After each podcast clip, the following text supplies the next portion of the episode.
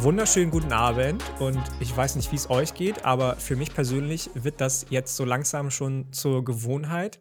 Ähm, das Ganze hier zu hosten. Der liebe Julian hat sich eine Auszeit genommen, was ja auch völlig fair ist. Auch er braucht das mal. Wenn der Bruder heiratet, kann man auch mal auf Malle so ein bisschen Abriss spielen. Nichtsdestotrotz bin ich nicht alleine, sondern habe den wunderbaren Kjell Effenberger heute bei mir. Luca ist beim Fußball wir machen das zu zweit heute. Auch das schon eine ja, bekannte Combo jetzt für euch und für uns. Moin, Kiel. Moin, hey, freut mich, freut mich mit dir wieder hier zu sein in äh, alter Frische. Ich meine, wir sind ja mittlerweile auch schon nicht zum, nicht zum ersten Mal hier zu zweit im Podcast. Ähm, das äh, hat ja mittlerweile schon so eine gewisse Regelmäßigkeit, aber ähm, für die Leute, die Julian und auch Luca so ein bisschen vermissen, können wir schon mal sagen, die kommen demnächst auf jeden Fall auch wieder. Freut mich aber trotzdem immer wieder mit dir zu zweit auch hier zu sein. Auf jeden Fall. Das ist, wie du schon gesagt hast, so langsam, langsam schon Tradition, die mal vor ein paar Wochen angefangen hat ähm, mit unseren Previews. Jetzt machen wir zusammen das erste Mal die Review. Bevor wir diese Review machen, gibt es aber noch ein paar Announcements und da spiele ich den Ball gleich wieder rüber zu dir. Was, ähm, was, was steht an? Ja, ähm, zwei Dinge stehen an. Ich würde sagen, sogar zwei Dinge, von denen ihr eigentlich nur profitiert, um das schon mal vorwegzunehmen. Zuerst einmal ähm, werden wir am kommenden Wochenende wieder streamen. Ähm, das war ja am Anfang der Saison so eine kleine Sache von uns. Das war jetzt in den letzten Wochen äh, ein bisschen weniger. Dafür waren wir auf dem Discord unterwegs. Äh, auch da nochmal Grüße an alle, die am Wochenende auf dem Discord waren, an alle SupporterInnen, ähm, die dort am Start waren. Das war echt eine kleine lustre Runde. Aber wir werden jetzt kommendes Wochenende wieder auf Twitch streamen ähm, zum 18 Uhr Slot. Und wenn ihr Bock habt, da mit uns zusammen irgendwie den 18 Uhr zu verfolgen, kommt auf jeden Fall an den Start. Ähm, ich glaube, Twitch-Links müsste bei uns in den Show Notes sein. Wenn nicht, ähm, ist es, glaube ich, twitch.tv slash jb-sport oder sports. Schaltet auf jeden Fall rein. Würde uns mega freuen, wenn ihr da am Start seid. Genau, und die zweite Sache ist folgende. Ähm, so ein bisschen in eigener Sache möchte ich hier kurz mal meine Bachelorarbeit promoten. Ich schreibe gerade meine Bachelorarbeit. Ähm, und ähm, braucht da, wie es halt so oft ist, ein paar Teilnehmende. Das wäre super. Wir brauchen wirklich, wirklich viele Teilnehmende. Deswegen nutze ich jetzt auch eigentlich mal, ja, äh, nutze ich dann halt mal diese Plattform, um das Ganze zu promoten. Ähm, würde mich mega freuen, wenn ihr da teilnehmt. Ich werde den Link zur Bachelorarbeit in unsere Videobeschreibung hauen oder wir werden das machen. Äh, ich werde das Ganze auch nochmal auf Twitter teilen. Aber ähm, es wäre ja Quatsch, das nur einfach hier zu teilen und ihr habt davon am Ende nichts. Deswegen habe ich beschlossen, unter allen Teilnehmenden die ähm, das Ganze abgeschlossen haben, das Ganze bearbeitet haben, noch ähm, ein Merchandise-Artikel, ein Artikel aus unserem Saturday Kickoff Shop eurer Wahl zu verlosen. Das heißt, wenn ihr daran teilnehmt, dann ähm, könnt ihr daran teilnehmen und danach äh, müsst ihr im Prinzip euch nur in eine Google-Tabelle, die ich anhängen werde, eintragen und äh, nehmt damit automatisch am Glücksspiel teil, äh, am Gewinnspiel teil, nicht am Glücksspiel. Ähm, und ja, könnt dann einen Artikel aus unserem ähm, Shop gewinnen. Vielleicht, äh, vielleicht habt ihr ja Glück und äh, werdet am Ende um ein schönes, schönes, schönes Kleidungsstück reicher. Genau, so viel dazu. Macht das auf jeden Fall. Supported Kiel. Das geht wirklich, wirklich fix. Auch wenn Glücksspiel unter 18 in Deutschland verboten ist. Ähm, das ist ja kein Glücksspiel. Nein, Auf jeden Fall freuen. mitmachen, Leute. Das wäre wirklich, wirklich cool. Da ähm, würden wir uns alle drüber freuen, wenn Kiel so ein bisschen unter die Arme gegriffen wird. Nichtsdestotrotz gibt es ja auch noch ein anderes Thema in unserem Podcast, ein wahrscheinlich allem übergeordnetes Thema in unserem Podcast. Und das ist, das wisst ihr alle, das wissen nicht nur wir zu gut, der College Football. Und heute sind wir in einer Review-Folge. Wir gucken auf Woche 6 was da los gewesen ist. Und ähm, ich erinnere mich noch an eine Zeit zur letzten Saison, in der Julian und ich jede Woche wieder gesagt haben, oh mein Gott, OMG, oh mein gosh, was ist das für eine Madness, die hier schon wieder passiert? Das war Ende der Saison letztes Jahr. Jetzt sind wir mit Woche 6 durch und wir haben jede Woche, glaube ich, diesen Satz mindestens einmal gehört. Was ist eigentlich im College Football los? Und ähm, das liegt an nicht nur den, ja, den, den Ausgängen der Top-Partien, die wir oder die, die ihr besser gesagt letzte Woche besprochen habt im Podcast, sondern auch an einigen anderen Partien, zu denen wir noch ein paar Worte verlieren werden. Und dazu kommt, dass allgemein auch die Standings, das ist so ein bisschen unser unser zweites Key-Thema heute in den Conferences allgemein dann doch ein bisschen anders aussehen, ähm, als dass wir das erwartet haben vor der Saison. Mal mehr, mal weniger, je nachdem, über welche Conference wir sprechen. Lass uns reinstarten, Kjell. Mit welchem Spiel? Wir besprechen die Top-Spiele und noch zwei, drei andere Spiele. Wollen wir in die Review beginnen? Wollen wir so ein bisschen mit dem Team der Stunde vielleicht auch gerade schon mal so ein bisschen vorweggenommen in Bezug auf unseren, ja, später noch ja, beschriebenen Top 10 Poll unserer Supporter anfangen? Wollen wir mit Tennessee anfangen? Du meinst, Te achso, Tennessee. Was hältst du davon? Ja, ich, ich, ja. ich sag mal so. Ähm, Tennessee, ich habe sie gerade als Team der, als Team der Stunde oder als Team des, des letzten Spieltags bezeichnet.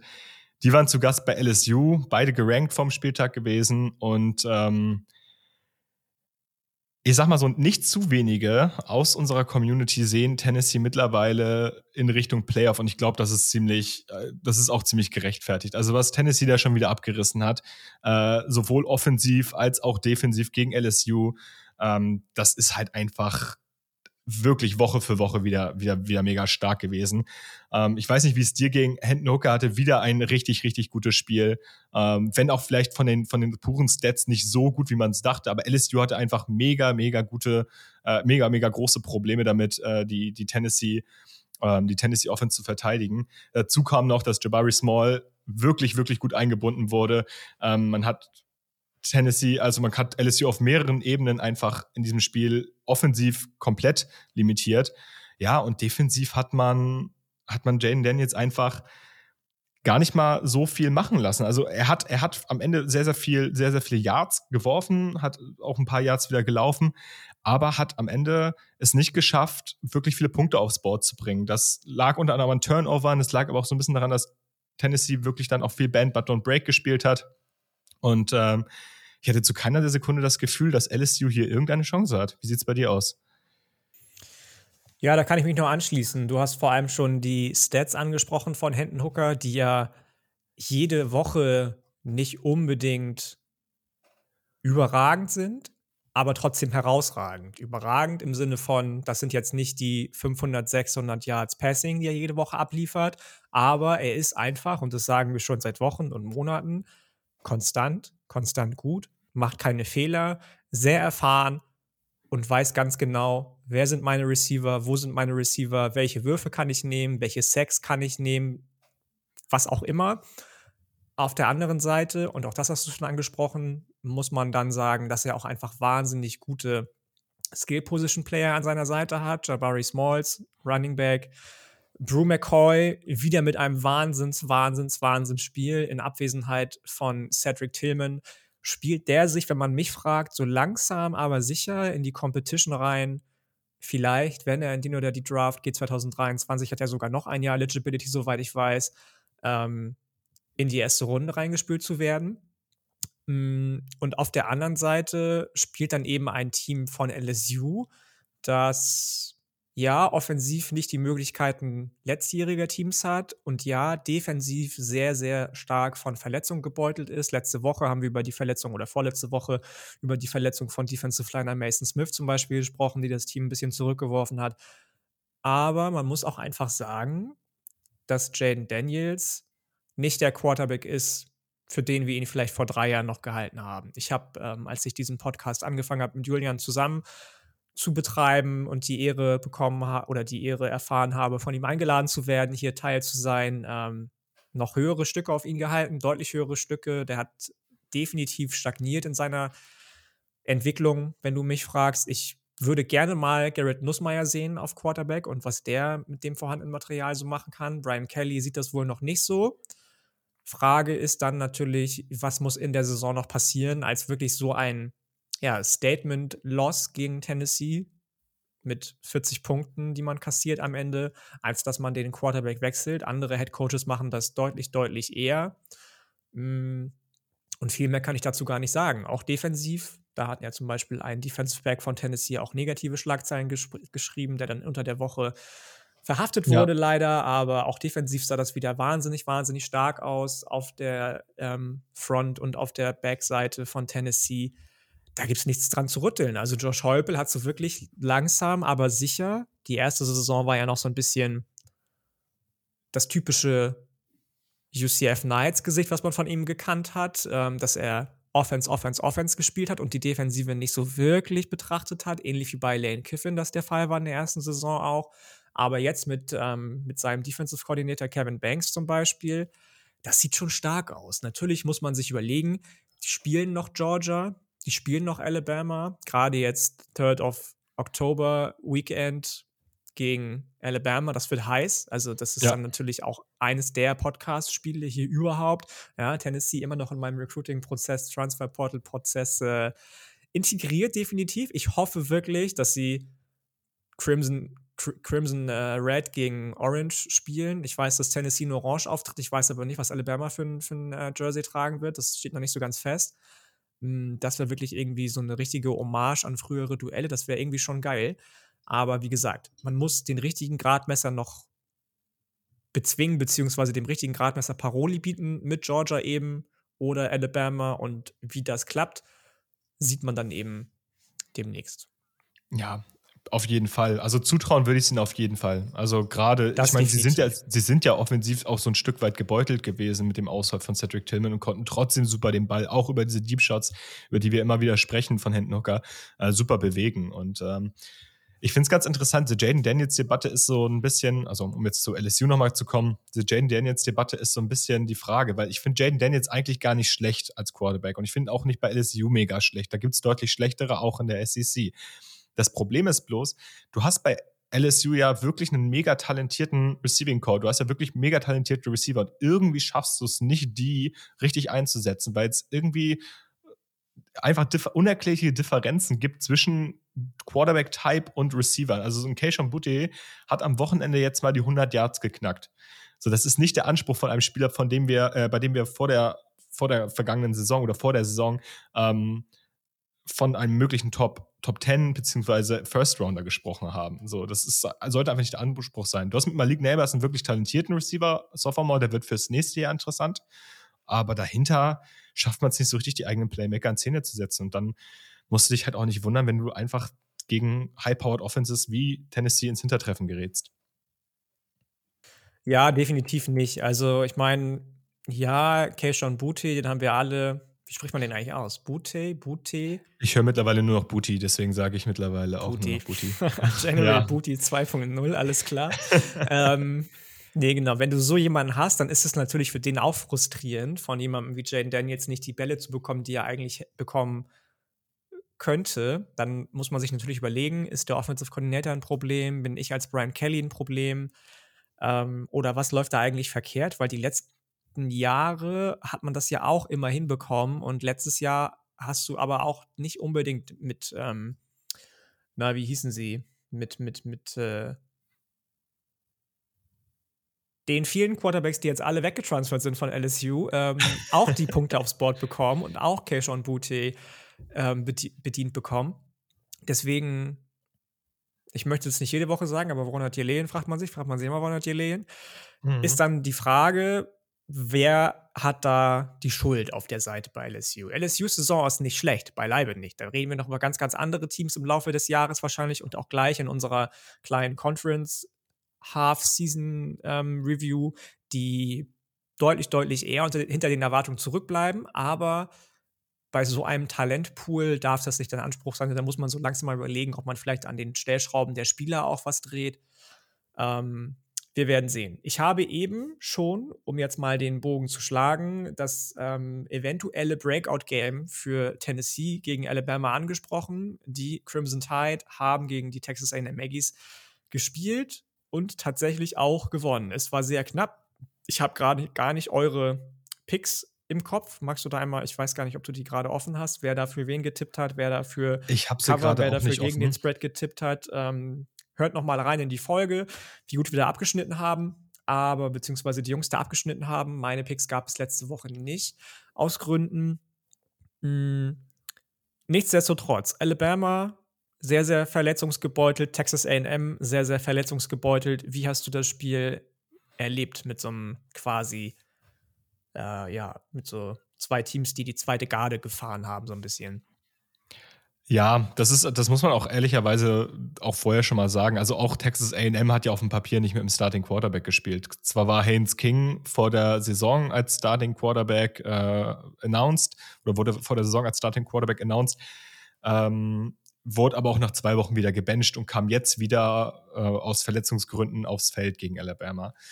Ähm, ja, wie habe ich das Spiel erlebt? Ich glaube, der Spielstand oder der, der, Score, den wir am Ende haben, spiegelt nicht das wider, was das Spiel eigentlich hergegeben hat. Also Alabama konnte offensiv deutlich besser den Ball bewegen als Texas AM und hat sich dann mehr oder weniger durch eigene Fehler, sprich durch Fumbles, mehrfache Fumbles von Jalen Milrow, eine Interception von Jalen Milrow ähm, gedroppte Pässe teilweise wieder, hat sich einfach mehrfach ins, ins, ins Knie geschossen. Dazu auch noch zwei verschossene Field Goals. Also es hätte eigentlich nicht so knapp werden dürfen. Auf der anderen Seite muss man aber sagen, dass Texas AM die Fehler, die Alabama dann gemacht hat, gnadenlos ausgenutzt hat. Also zwei äh, Turnovers wurden auch äh, in Touchdowns konvertiert. Zwar war das Feld relativ kurz, aber das hat man auch gut geschafft auszunutzen. Haynes King hat relativ gut gespielt. Ich würde nicht sagen, dass er gut gespielt hat, aber dafür, dass er nicht der eigentliche Starter war und ähm, die Alabama Defense und gerade die Alabama Front dem richtig die Hölle heiß gemacht hat, ähm, hat er echt einen anständigen Job gemacht und konnte den Ball halbwegs bewegen. Den Lauf hat Alabama wieder einmal gut unterbunden. Ähm, am Ende steht da 24 zu 20 und es hätte auch mit einem Last-Minute-Scoring-Drive von Texas AM ganz, ganz anders aussehen können, also 27 beziehungsweise 26 zu 24. Ich finde aber trotzdem, dass Alabama sich nach der Partie so ein Stück weit wieder darauf berufen muss, hey, wir haben ohne Bryce Young gespielt und Bryce Young ist nun mal unsere Offense. Das müssen wir uns eingestehen. Da fehlt darum herum, äh, drumherum ein bisschen das Talent. Aber mit einem gesunden Bryce Young sind wir definitiv in der Lage, so eine Spiele auch deutlicher zu gewinnen als mit einem Jalen Milrow. Ja, definitiv. Das kann ich so nur unterzeichnen. Du hast schon den letzten Drive von AM angesprochen. Was war da los, bitte? Also, ich meine, wir haben da auch schon drüber gesprochen, ja. gerade du und ich was denn eigentlich Jimbo Fischer von seinem eigenen Play-Calling hält, nämlich sehr, sehr, sehr, sehr, sehr, sehr viel. Du stehst, glaube ich, wie viele Yards waren das? Drei Yards vorm Touchdown. Ja, ungefähr. Brauchtest noch ein Yard, um ein neues First Down zu erzielen, was quasi mit einer Sekunde nochmal machbar gewesen wäre. Die Uhr war noch nicht abgelaufen, glaube ich, ne? Ich habe es ich nicht mehr ganz genau im Kopf, aber es war auf jeden Fall so, dass Jimbo Fischer am Ende durch seine eigenen Playcalls sich selbst ins Knie geschossen hat. Genau, ist ja auch egal. Ja. Play Call. Er lässt seinen Starting Quarterback zurückdroppen und nach außen werfen, wo quasi jeder Alabama-Defender sich gerade aufgefunden hat und einer seiner Receiver. Natürlich wird der Ball nicht gefangen dann, das Spiel ist vorbei. Texas AM erzielt keinen Raumgewinn, erzielt kein neues First Down oder erzielt keinen Touchdown und verliert das ganze Ding. Wir haben schon letzte Woche oder vorletzte Woche über Jimbo Fischers Playcalling gesprochen. Das geht einfach gar nicht, wenn du mich fragst. Das geht einfach überhaupt nicht. Da kannst du mit noch so vielen Ausreden um die Ecke kommen. Ja, ich wollte mutig sein. Ja, ich wollte meinem Quarterback den Rücken stärken. Bla, bla, bla. Das geht einfach nicht. Das geht einfach nicht. Nee, vor allem, vor allem muss man dazu ja auch sagen, ne? also Texas AM war ja eigentlich an der 15 bei Alabama und ähm, hat dann nur durch eine dumme Pass-Interference es geschafft, überhaupt noch im Spiel zu bleiben, weil eigentlich war es eine Interception von Alabama. So, das Spiel wäre eigentlich schon vorher zu, zu, Ende gewesen. Ja, und dann, klar, er sucht dann irgendwie das Eins gegen Eins, aber ob es in der Situation nicht irgendwie schlauer gewesen wäre, was Kreativeres zu machen, als so eine simple Eins gegen Eins Route auf den Außen und dann gib ihm ja, ich sag mal so, ein Steve Sarkisian, um schon mal ein anderes Texas-Team vorwegzunehmen, äh, hätte da wahrscheinlich etwas Kreativeres gefunden als diese. Was auch immer, was du machen kannst. Mach einen ja. Shovel Pass, nimm den Quarterback Sneak, lauf durch mit äh, wen auch immer. Ihr müsst mir noch mal helfen. Heißt er, wie spricht man den aus? A Chain. Ich war das, der den so. A Chain. A so, lauf mit deinem Running Back, aber mach das nicht. Mach ja. das einfach nicht. Oder wirf in die Mitte zum großgewachsenen Tight End. Keine Ahnung. Da fehlt jetzt wahrscheinlich dann aber auch einfach Baylor Cup, der bei Texas Tech ähm, inzwischen untergekommen ist. Ähm, egal. Egal, egal. Jalen Weidermeyer auch nicht mehr da. Egal, egal. Texas AM hat verloren. Zu Recht auch nicht mehr in den Top 25 im AP-Poll untergekommen. Alabama auf der anderen Seite, das erste Mal in Anführungsstrichen so ein bisschen abgestraft. Nur noch auf Platz 3 im AP-Poll. Da führt jetzt tatsächlich inzwischen Ohio State. Nee, ich glaube Georgia. Georgia ist Georgia immer noch oben? Ja. ja, gut, okay. Ja. Georgia hat gegen Auburn auch sehr, sehr dominant gewonnen, ist auch richtig. Ohio State an zwei, an Alabama vorbei. Hm, zu Recht. Zu Recht, wenn du mich fragst, natürlich, du hast es schon gesagt, Bryce Young ist die Offense. Das ist einfach so ein bisschen so ein Reload. Ja, man hat nicht auf den Skill-Positionen das Talent der vergangenen Jahre. Wenn man da an so Receiving Cores wie Devontae Smith denkt, wie, äh, oder Spieler im Receiving Core denkt, wie Devontae Smith, wie, wie sie alle geheißen haben, ähm, wie Jalen Waddle und so weiter und so fort. Das ist schon was anderes dieses Jahr. Das ist aber auch okay. Die Recruiting-Klasse mhm. von Alabama sieht auch 2023 wieder sehr, sehr gut aus. 2022 war sehr, sehr dominant. Trotz der wahnsinnig krassen Klasse von AM war das auch eine überragende Klasse, die Nick Saban da eingefahren hat. Man braucht sich keine Sorgen machen, wahrscheinlich um die kommenden Jahre, was das Skilltalent angeht. Hm. Trotzdem, und das sage ich jetzt als Nicht-Alabama-Fan und ganz ohne Häme tatsächlich, einfach weil ich möchte, dass der College Football ein bisschen ausgeglichener ist, ganz schön zu sehen, dass auch solche Teams noch menscheln sage ich mal. Ja. Das ähm, ja. ist ja immer das, was auch im Fußball Bayern so ein bisschen angekreidet wird oder an, angekreidet, angekrieden, keine Ahnung. Angekreidet, angekreidet. angekreidet. Ich glaube, das passt schon. Wird, äh, wobei da dann ja auch immer, wenn Bayern strauchelt, alle anderen auch straucheln, komischerweise. Mhm. Aber naja, sei es drum. Wir haben jetzt über zwei SEC-Teams gesprochen, die sich vor der Saison oder denen man vor der Saison viel ausgerechnet hat, beziehungsweise sogar schon vier jetzt. Lass uns doch mal auf ein ungeschlagenen, zumindest bis vor dem Wochenende, Duell blicken aus der Big 12, mit dem wahrscheinlich so niemand gerechnet hat. Die TCU Horn Frogs, über die haben wir mit Sony Dykes als neuem Head Coach und seinem gesamten von SMU quasi mitgenommenen Coaching-Staff äh, schon gesprochen, gegen die Kansas Jayhawks. So ein bisschen Americas Team mit Coach Lance Leipold, Leipold und Quarterback Jalen Daniels, der leider, Jalen leider Daniels, im Lauf, genau. Jalen Daniels, der leider, leider im Verlauf des Spiels mit einer Verletzung das Feld verlassen musste, was sich dann auch im Fortgang des Spiels gezeigt hat. Was, ähm, wie ist das Ganze ausgegangen? Was hat man von Kansas dann nachgesehen, davor gesehen? Wie hat TCU das Ganze ausgenutzt? Ich würde sogar fast so weit gehen und sagen, dass sie danach besser aussahen. Das ist jetzt ein bisschen bold, aber mir hat Jason Bean richtig gut gefallen, muss ich einfach mal sagen. Hot ich habe mir das nochmal. Alert. Ja, Hot Take Alert, aber Jason Bean sah richtig gut aus. Finde ich persönlich. Also der hat den Ball gut bewegt, viele Würfe genommen, die man so einem Backup-Quarterback gar nicht zutraut und äh, konnte den Ball gut äh, bewegen. Also er hatte auch einen Brainfart dabei, also die Interception war grauenvoll. Da müssen wir uns nichts, äh, müssen wir uns nichts vormachen. Aber Kansas konnte offensiv auch mit dem Backup-Quarterback weiterhin gut den Ball bewegen, auch wenn der X-Factor Jalen Daniels nicht mehr dabei war. Ähm, die Kansas Offense muss sich also eigentlich von niemandem verstecken. Auf der anderen Seite TCU, du hast sie angesprochen. Wir haben sie als das stärkste Team in Texas betitelt. Das ist jetzt mit einem neu erstarkten Longhorns-Team vielleicht ein bisschen hot, der Take, aber sie haben auf jeden Fall nochmal gezeigt, warum wir sie so genannt haben. Also, das sah wieder richtig gut aus und dieses Mal ja auch auf einem anderen Weg. Also, wir haben ja relativ viel über Kendry Miller gesprochen, der sah wieder gut aus, aber sie haben auch endlich ihren Receiver Quentin Johnson mal wieder richtig gut eingesetzt. Ich meine, über 200 Yards. Ähm, der hat diese, dieses Receiving Core komplett getragen, hat Max Duggan wirklich eine, eine Completion nach der nächsten beschert und äh, ja, dann, also TCU war offensiv einfach äh, nicht zu stoppen oder nicht gut zu stoppen von Kansas. Ähm, während Kansas halt auch natürlich wegen des Backup-Quarterbacks ein Stück weit hier und da äh, manchmal dann doch ein bisschen gestrauchelt hat oder Probleme hatte und am Ende gewinnt TCU das auch verdient.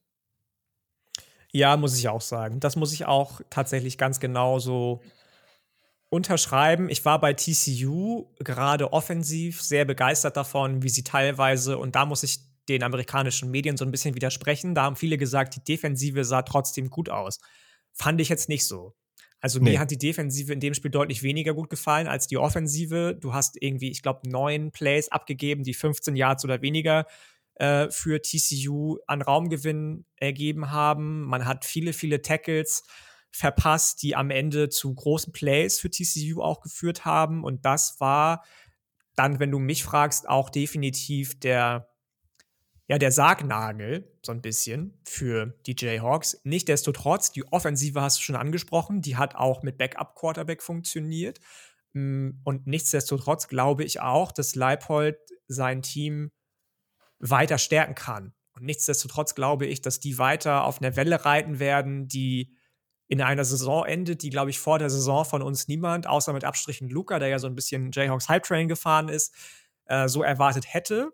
TCU, und da kommen wir gleich noch zu, wenn wir über die Conferences sprechen, sehe ich gut, aber nicht legit, muss ich ganz ehrlich gestehen. Du hast eben dann auch schon wieder erstarkende Longhorns angesprochen und deine Übergänge sind mal wieder on point heute. Über die sprechen wir dann jetzt gleich im, im, äh, im Nachgang die Longhorns sind dann, wenn das immer so läuft wie jetzt gegen die Sooners, dann wahrscheinlich doch ein anderes Kaliber. Nichtsdestotrotz muss man Sony Ducks Respekt zollen. Ja, also man, ich finde, TCU, da muss man ja ganz ehrlich sein, die spielen eine wirklich, wirklich starke Offense. Und das Steckenpferd der letzten Jahre, deren Defense ist natürlich auch mit dem Abgang oder durch den Abgang von, von Gary Patterson nicht mehr ganz so stark wie in den letzten Jahren. Ähm, ich bin mal gespannt, wenn es dann auch wirklich auf die größeren Namen in der Big 12 wenn sie auf die größeren Namen in der Big 12 stoßen, wie es dann ausgehen wird. Auch wenn ich Kansas wirklich noch ein bisschen was zutraue. Also ich würde die nicht underestimaten. Die sehen echt gut aus. Und auch die, glaube ich, können die Großen noch mal ordentlich ärgern. Ja, sehe ich ähnlich. Und bei, bei TCU hast du eben schon angesprochen, jetzt ist eben das gleiche Problem in Anführungsstrichen, beziehungsweise der gleiche Breaking Point, der noch folgen könnte innerhalb der Saison, wie bei Tennessee. Die wirklich Großen hast du noch vor dir. Ja, ja Oklahoma haben sie schon gespielt, aber in der Form, in der sie jetzt gerade sind, und das muss man leider dann so eingestehen, ist Oklahoma auch einfach in einem Gap Year oder in einem, was auch immer, Reload Year, keine Ahnung. Und dann zählst du eben trotz deiner Erfolge, die du die letzten Jahre eingefahren hast, nicht zumindest in dieser Saison als ganz großer. Ein ganz großer auf der anderen Seite ist seit einer Woche jetzt wieder zurück im College Football und im Spiel unter Steve Sarkisian und der Texas Longhorns. Quinn Ewers, der ist schon legit. Das kann man, glaube ich, ganz getrost so sagen. Ich habe damit, muss ich gestehen, gar nicht so gerechnet. Ich habe den bisher immer für mehr so ein Produkt seines Hypes gehalten, bevor er für Texas das erste Mal auf dem Feld stand und dann unter anderem die Alabama Defense angefangen hat, richtig zu torchen mit seinen Bällen. Jetzt gegen Oklahoma sah das schon wieder ähnlich stark aus. Hm, dann hast du aber auf der anderen Seite einen Quarterback, Backup-Quarterback, Dylan Gabriel konnte nicht spielen, der nur 38 Yards wirft. 38 Yards, Leute, lasst euch das auf der Zunge zergehen. Das war meistens so die durchschnittliche Wurflänge eines Plays, das man unter Lincoln Riley geworfen hat, wenn dann die Completions angekommen sind bei den Sooners. Das ist schon bitter. Ähm, ja, und dann endet das so. Dann endet das so, dass du 0 zu 49 verlierst gegen deinen großen Rivalen im Red River Showdown, im Red River, so heißt es nicht mehr Shootout, wie früher. Ähm, dann endet es so, dass du das erste Mal seit 1965 keinen einzigen Punkt gegen die Longhorns erzielt, erzielst. Ähm, was machen wir da mit den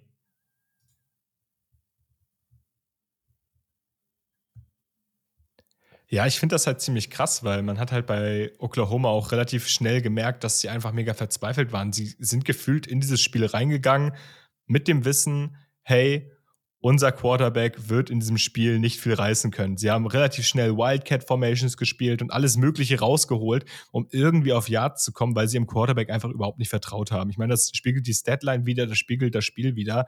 Und auf der anderen Seite hast du halt einen Quinn Ewers, der halt wirklich gut aussieht, ne? muss man einfach mal sagen. Er sah gegen Alabama in den ersten paar Spielzügen richtig gut aus, hat das da richtig gut gemacht und sah jetzt auch gegen Texas wieder, äh, gegen, gegen Oklahoma im Red River Show dann richtig gut aus. Ähm, das war dann einfach ein Klassenunterschied. Also, du hast schon angesprochen, Bevel hatte insgesamt 38 Yards, die hatte Quinn Ewers zu dem Zeitpunkt schon, da standen noch ungefähr 8 Minuten 30 im ersten Quarter auf der Uhr. Einfach mal so als kleiner Referenzwert für unsere ZuhörerInnen. Ja, und dann muss man dazu ja auch einfach sagen, zu Yours, dass der nicht nur Steve Sarkisians System geschuldet oder bedingt gut aussieht und den Skill-Position-Playern, die er dann eben zum Beispiel im Unterschied zu dem Alabama Wide Receiver Core um sich hat, sondern einfach auch ein Talent ist, dass man so lange, lange bei Texas auf Quarterback nicht hatte. Da waren schon teilweise Justin Herbert, Josh Allen, Pat Mahomes eske Bälle dabei, die er rausgehauen hat, als er unter anderem, ich weiß gar nicht, wann das war, ähm, erst so ein paar Sekunden lang überlegt, aha, wo spiele ich hin, aber die ganze Zeit die Augen eigentlich auf seinen einen Receiver hat, der da noch total gedeckt ist, der aber sich super gut lösen kann und dann in ein Fenster reinwirft, das ich persönlich zu dem Zeitpunkt noch nicht gesehen habe. Ich muss das nochmal raussuchen, das Play auf YouTube beziehungsweise auf Twitter. Dann ähm, verlinke ich das gerne auch nochmal in den Show Notes oder in unserem Saturday Kickoff Account. Das war schon absurd. Und das macht er regelmäßig, seitdem er für Texas spielt. Und das muss man auch einfach anerkennen. Da kann man noch so viel, was wir ja auch gemacht haben, auf Steve Sarkisian ein knüppeln. Da kann man noch so viel auf alles andere, was bei Texas diese Saison bisher ab und zu falsch gelaufen ist, einknüppeln. Wenn irgendwas nicht der Fehler ist, beziehungsweise das Problem ist, dann ist es der Quarterback. Das muss man einfach so klipp und klar sagen. Im Gegensatz dann eben zu Oklahoma. Du hast über Beville schon gesprochen. Man hat ähm, in den letzten drei Spielen jetzt drei Punkte mehr zugelassen bei seinen Niederlagen als bei allen Niederlagen zusammen zwischen 2017 und 2021. Lass das erstmal sacken. Ja, ich möchte nicht wissen, wie das dann mit so einem Backup-Quarterback in der SEC irgendwann aussieht. Okay, ich weiß, man hat da auch wieder einen Five-Star-Quarterback gesigned jetzt in der nächsten Klasse, aber who knows? Und ähm, dass man dann unter anderem 60 Minuten zu spät zur Pressekonferenz gekommen ist. Normalerweise kommt das äh, verlierende Team immer als erstes zur Pressekonferenz nach dem Spiel ist schon bezeichnend. Da wird Brent Venables, der ja auch ganz klar gesagt hat zu den Medien am Ende, dass er es auf seine Kappe nimmt, diese Niederlage zuallererst, einiges zu sagen gehabt haben zu seinen Spielern. Ja, seine Spieler unter anderem, beziehungsweise nur Jungs dabei, von denen noch keiner in, seinem ganz, in seiner ganzen Karriere drei Spiele am Stück verloren hat vor dieser Saison. Die Defensive war wieder schwach, die ja eigentlich sein Steckenpferd ist. Seitdem man gegen Big 12 Opponents spielt, hat man nur einen einzigen Sack produzieren können. Und das ist wirklich, und also das ist unter unterirdisch. Und jetzt kommen dann als nächstes Baylor, Oklahoma State. Du hast noch drei Auswärtsspiele. Hm. Shake my head. Wo soll das noch hingehen? Ja, also aktuell, ich höre es in den US-Medien teilweise schon, ja, wir müssen uns davon abfinden, äh, damit abfinden, dass die Sooners am Ende eventuell 6 und 6 gehen. Ich glaube, die Sooners müssen jetzt erstmal damit, äh, müssen jetzt erstmal wieder auf den, auf den Weg kommen, dass sie über Bowl eligible werden, so wie sie aktuell spielen. Also das muss man ja ganz klar so sagen. Auch mit dem Backup-Quarterback darfst du dich so nicht abschlachten lassen. In aller Härte. Ähm, kurz noch was Positives ähm, zu, zu, Texas. Du, du hast, wir haben viel über das ähm, Passspiel bei Texas gesprochen.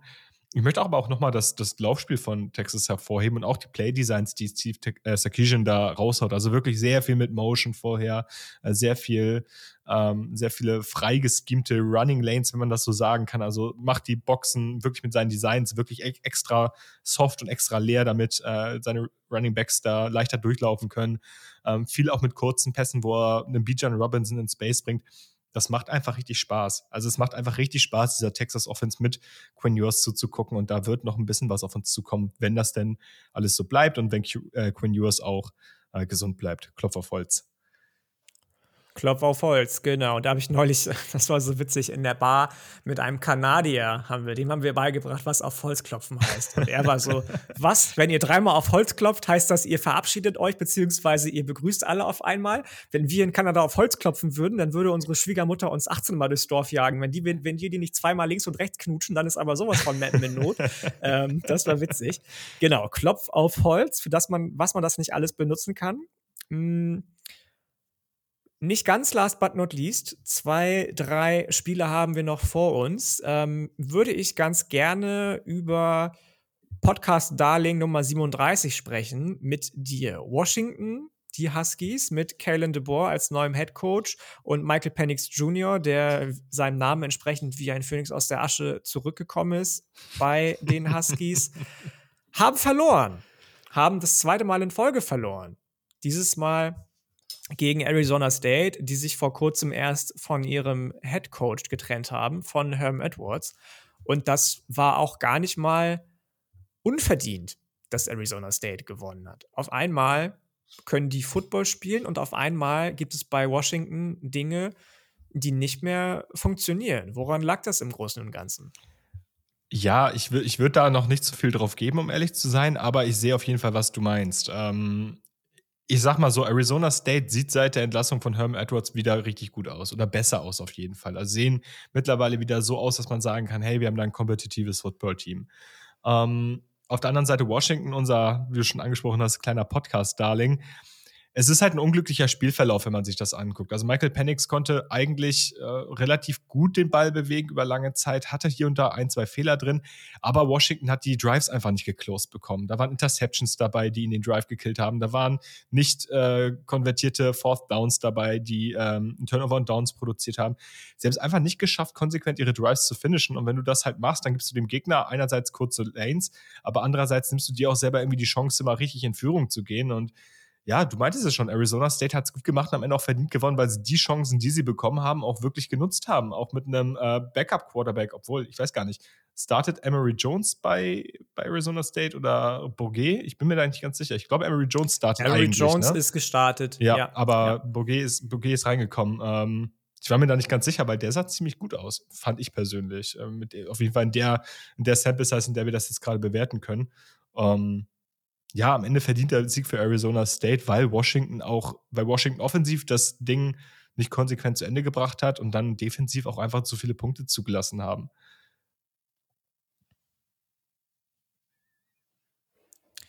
Ähm, ja, du sagst es. Du sagst es. Ich kann da gar nicht so viel hinzufügen. Ich glaube nicht tatsächlich, dass das so ein bisschen der Turnaround für Arizona gewesen ist. Das mag jetzt schön ausgesehen haben, aber wie du am Anfang der Plädoyer, des Plädoyers schon angesprochen hast, waren da eben auch einfach viele Fehler dabei von Washington, die eigene Punkte verhindert haben, die eigene gut ausgesehene Drives, ja, nicht gekillt, ja doch gekillt haben. Ja. Ähm, und das, da, das, das kann immer mal passieren. Da ist kein Team von gefeit, glaube ich einfach. Das sind alles nur Menschen, die da unten auf dem Platz stehen.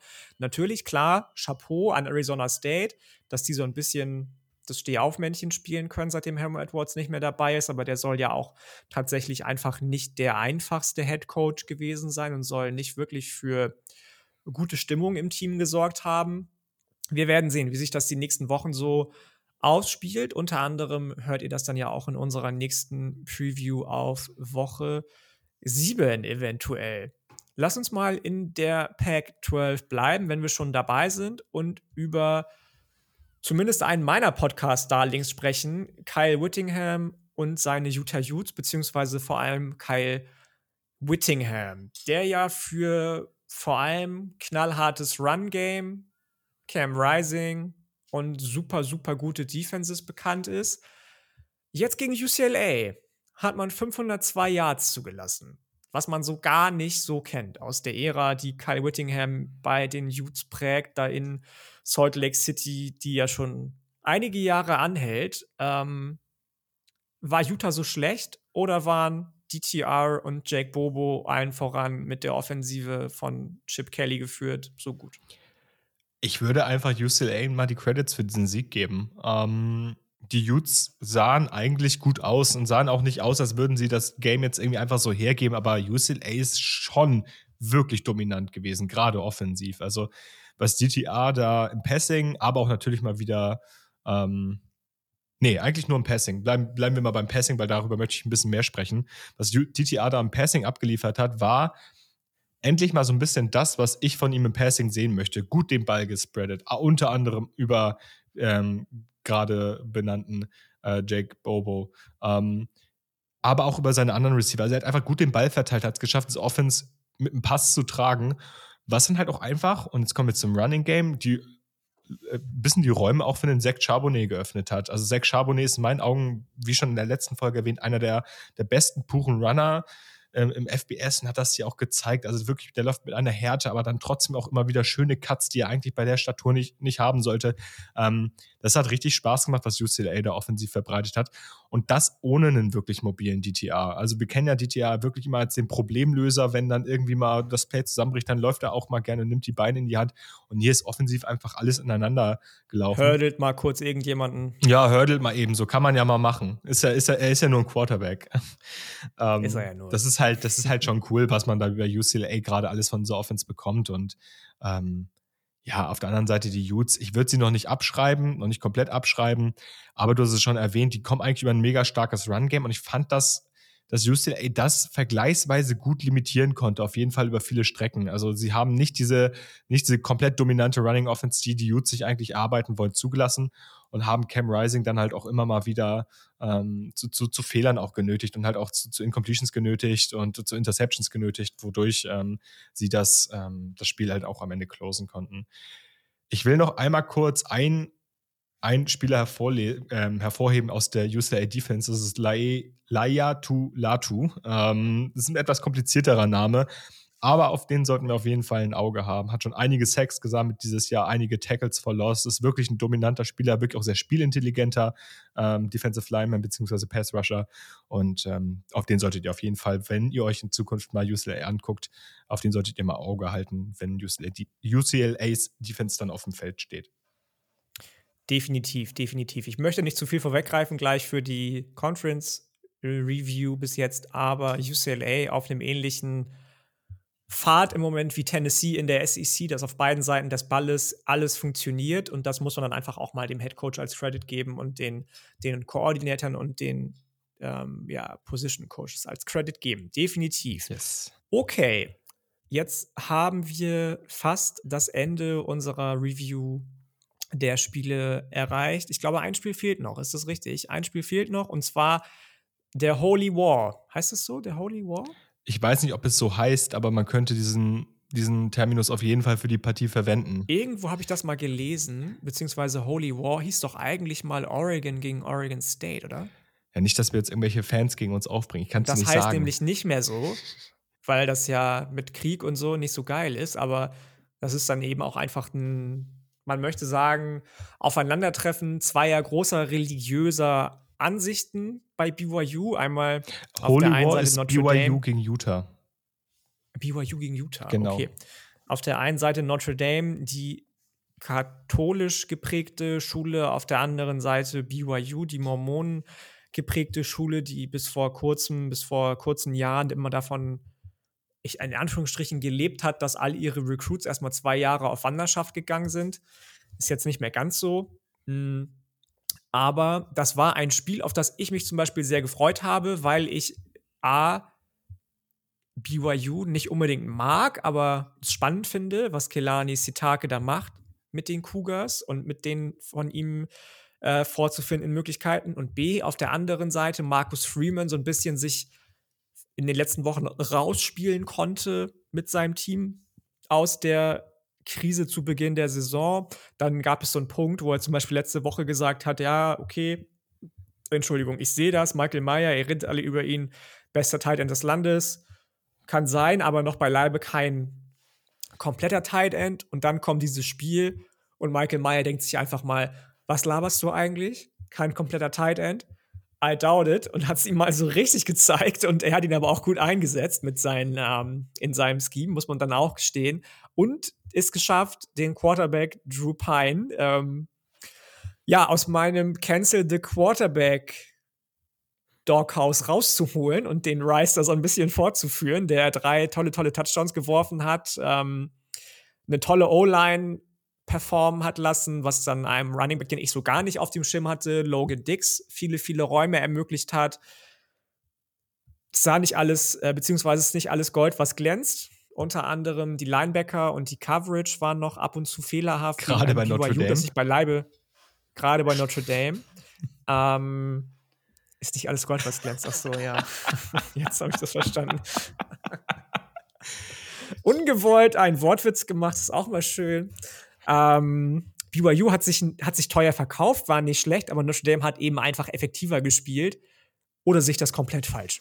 Nee, also du hast es schon angesprochen, sie konnten offensiv den Ball gut bewegen, auch über Drew Pine, den wir ja so ein bisschen immer als sehr, sehr langweilig, sehr, sehr konservativen und eher, ja, langweiligen Quarterback abgestempelt haben, der jetzt halt einen Michael Meyer echt gut auch, ähm, ja, gut in Szene gesetzt hat und dann auch gezeigt hat, so, hey, der, der, Mann, der junge Mann ist nicht ohne Grund im öffentlichen äh, Konsens so ein bisschen Thailand 1 für, für den kommenden Draft. Ist ganz lustig. Irgendwie habe ich das Gefühl, dass das so ein, so so ein Headcoach-Ding ist, dass du einen Spieler schlecht redest oder schwächer redest und er dann in der kommenden Saison komplett aus, äh, in der kommenden Woche komplett ausrastest. Also äh, Falcons-Fans werden das mit Kyle Pitts so ein bisschen mitbekommen haben. Ja, auf der anderen Seite, ich war ein bisschen enttäuscht von der BYU-Offense. Ähm, ich habe mir da ein bisschen mehr erhofft, aber vielleicht sollte man da auch die Credits einfach mal der Notre Dame Defense geben, die es wirklich geschafft haben, Jaron Hall auch früh zu Fehlern zu zwingen, früh äh, unter Druck zu setzen, vor allem viel unter Druck zu setzen und es auch geschafft haben, die BYU äh, Offense äh, und auch in der Offensive Line ein Stück weit zu limitieren. Und das ermöglicht dir natürlich auch so ein bisschen befreiter, befreiter aufzuspielen und ein bisschen befreiter Offense zu spielen und einfach mal ein bisschen mehr zu versuchen, wenn du weißt, du hast eine Defense, auf die du dich verlassen kannst. Und in meinen Augen hatte das Notre Dame in diesem Spiel und gewinnt das am Ende meines Wissens oder nicht meines Wissens, meines Empfinden nach auch komplett verdient. Ja, definitiv. Muss man so sagen. Credits an Marcus Freeman und seinen Coaching-Staff. Nicht unbedingt keine Credits an BYU, aber die sind dann eben doch nur BYU und da fehlt es dann eben doch irgendwo am Ende des Tages an Talent, ähm, als dass man sowas wie einen aus dem Spiel neben des Quarterbacks ausgleichen kann. Mm, ja, und dann, äh, dann haben wir es, glaube ich, auch. Ne? Dann sind wir mit der Review unserer Woche 6 erstmal durch und darauf folgend. Wir haben eben schon das Ganze kurz angeteasert, dass wir ja einige Teams inzwischen so und so hoch gerankt sehen in verschiedenen Polls. Wir selbst, die inzwischen auf bestimmten Leveln, Levels sehen oder einordnen würden. Ihr, unsere Supporter und Supporterinnen, tut das auch, indem ihr im Moment wöchentlich und dafür nochmal großes, großes Dankeschön, wie das im Moment auch angenommen wird, ähm, unsere Supporterinnen Top 10 ausfüllt. Und da hat sich ein bisschen was getan. Ja, da hat sich ein bisschen was getan. Also ohne äh, zu viel vorwegnehmen zu wollen, vor allem in der Spitze. Ähm, fangen wir aber mal hinten an. Auf Platz 10, auf einem geteilten zehnten Platz, Penn State und TCU. Meines Wissens TCU zum ersten Mal drin und in meinen Augen auch komplett verdient. Auf Platz 9 UCLA mit einem, wie eben schon erwähnten, sehr, sehr starken Dorian Thompson Robinson und, einer, und einem echt kompletten Team. Auf 8 die Oklahoma State Cowboys. Über die haben wir bisher noch haben wir in dieser Folge noch gar nicht so viel geredet, auch wenn die aus einer sehr, so sehr. So gut wie gar nicht, auch allgemein in den letzten Wochen. Ja, ne? sollten wir vielleicht mal ein bisschen mehr machen, jetzt wo du. Eventuell. Ja, ist auf jeden Fall ein Team, was man nicht unterschätzen sollte. Auch da wird sich in den nächsten Wochen mal zeigen, wie legit dieses Team ist, genauso wie bei TCU. Auf sieben, USC. Ähm, mal dominanter, mal weniger dominant, aber scheinbar trauen die meisten Leuten Lincoln, äh, trauen die meisten Leute Lincoln Riley einfach noch sehr, sehr viel mehr zu, als das, was USC da äh, momentan zeigt auf sechs Michigan. Hatten jetzt keinen klassischen Downer gegen Indiana, aber man hat gesehen, auch diese Michigan Offense ist nicht immer so explosiv, wie wir es am Anfang der Woche gesehen haben. Ähm Wobei ich sagen muss, dass man Michigan auch oft im, im direkten Vergleich zu Ohio State Unrecht tut. Indiana ist eins der definitiv besseren Teams in der bisherigen Big Ten-Saison. Gerade die Passing Defense von Indiana wahnsinnig, wahnsinnig stark dieses Jahr. Ja. Viele tolle Freshmen auch dabei auf Edge, auf irgendwelchen, also dann in der, in der, in, in der Front. Ähm, das war jetzt nicht, also ich fand das jetzt nicht unbedingt schlecht. Das war so ein Good Old Slaughterhouse Michigan, wie wir es vor letzter Saison kannten, beziehungsweise vor dieser Saison kannten. Ja. Der Sieg, muss ich. Also ich finde die deutlich, deutlich spannender als ein Team oder zwei Teams, die da noch weiter oben stehen. Spannender auf jeden Fall, würde ich auch mitgehen. Also ich bin auch ein riesengroßer Blake Corum-Fan, also vom, vom Running Back der, der Wolverines, den finde ich richtig, richtig nice. Äh, der wird auch noch mal interessant im späteren Verlauf dieser Saison beziehungsweise zur Draftzeit. Genau, auf fünf dann Clemson. Ähm, ja, würde ich sagen, ver verdient, sahen, sahen wieder relativ gut aus, würde ich behaupten. Sehen einfach als Team mittlerweile so gesettelt aus, dass sie sich auch diesen fünften Platz ein Stück weit erarbeitet haben. Auf vier jetzt eine kleine Überraschung. Vor Michigan und vor Clemson die Tennessee Volunteers. Yannick, wie haben die es denn dahin geschafft? Jetzt fehlt hier das Soundboard. Badabums. Genau. Ähm, ja, ich habe sie tatsächlich auch auf vier gerankt, unter anderem.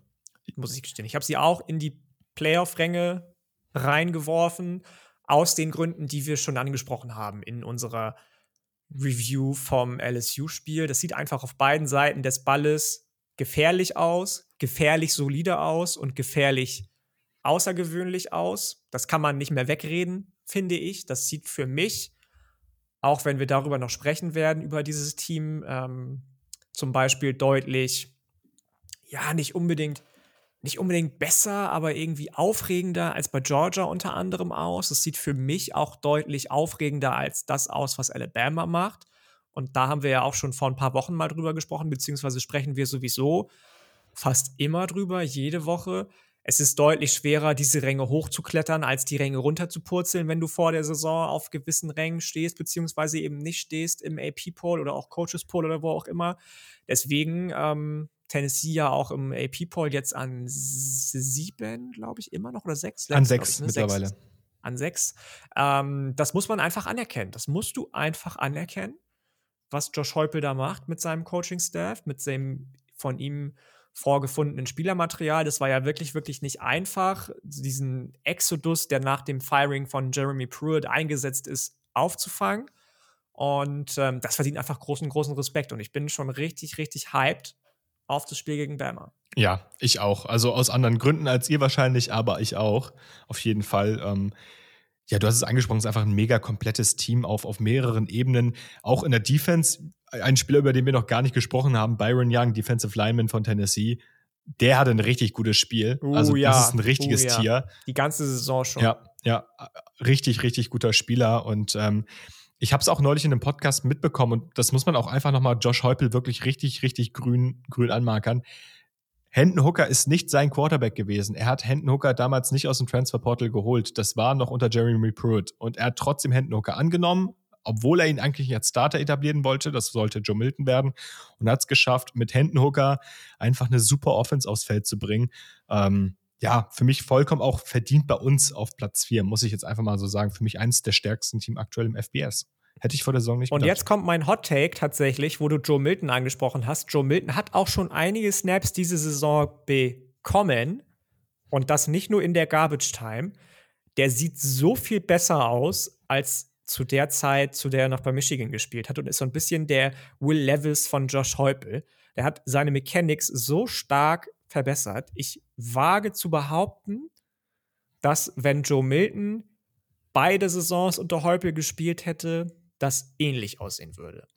Ja, was man bei Joe Milton immer hört, ist, dass er im Practice wohl richtig gut aussehen soll. Also, dass er ein richtiges Practice-Monster sein soll und da einfach aussieht wie der beste ja. Quarterback auf dieser Erde. Ähm, die, die Anlagen hat er auf jeden Fall. Also, der hat echt einen Raketenarm. Ja, wobei Practice ja inzwischen, also was heißt Practice im College Football, ist wahrscheinlich ähnlich wie NFL in-game, das ist ja mehr Flag Football heutzutage ja, für den Quarterback. Natürlich, zumindest. natürlich. Deswegen, deswegen wird wahrscheinlich auch Hooker starten und nicht er. Am Ende ist es halt wirklich auch wichtig, was dann ja. in, in Game-Time-Situationen ähm, auf dem Platz passiert. Gut. Wir haben gerade schon kurz über sie gesprochen. Tennessee nächste Woche bei, ähm, gegen Alabama. Die sind bei uns im Supporter-Ranking jetzt auf die drei wieder abgerutscht, nach dem etwas wackeligen Auftritt gegen Texas AM. Ich habe da meine eigene Meinung zu. Ich finde, sie sollten nicht auf drei fallen. Ich sehe aber den Grund, warum sie auf drei gefallen sind. Also ich sehe es ein bisschen, ich finde das Wie und Warum darf man da nicht außen vor lassen. Und ich bin da wahrscheinlich auch biased, aber drei ist für mich trotzdem noch vollkommen in Ordnung. Ich denke, man kann da vorne auch relativ viel würfeln.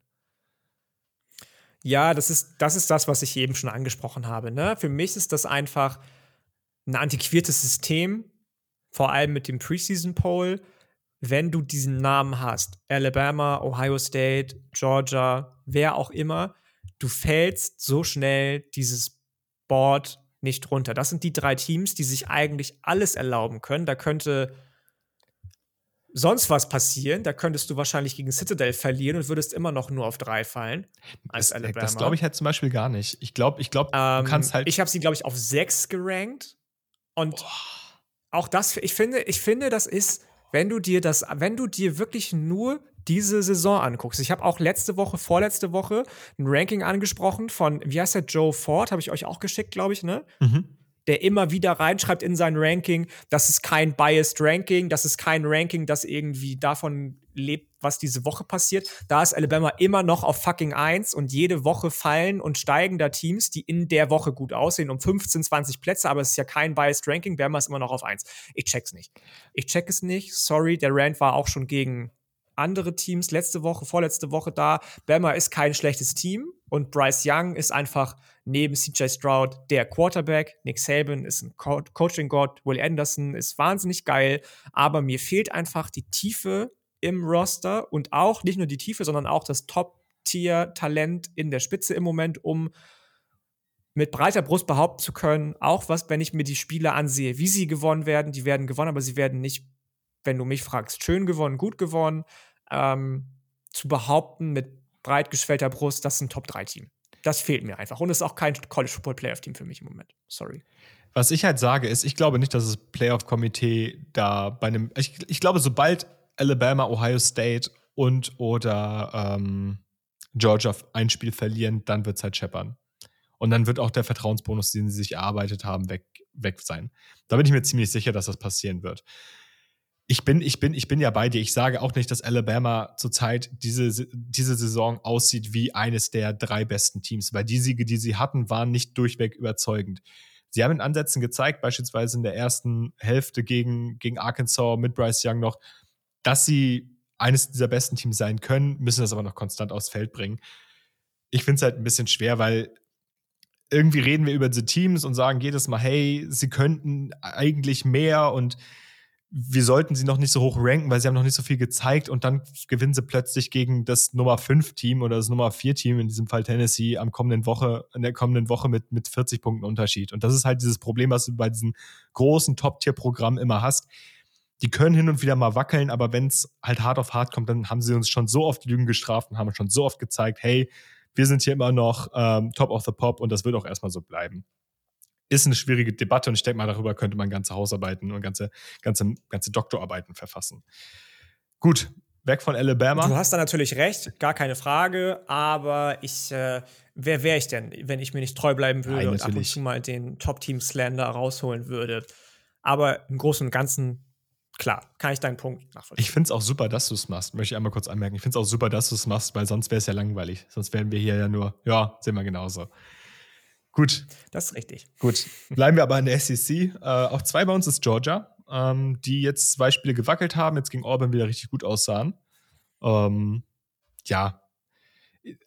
Auch, auch da ist die Frage, wie, wie nachhaltig jetzt so ein Eindruck ist, nachdem man ähm, gegen Auburn gewonnen hat so, ohne Auburn jetzt zu schlecht reden zu wollen.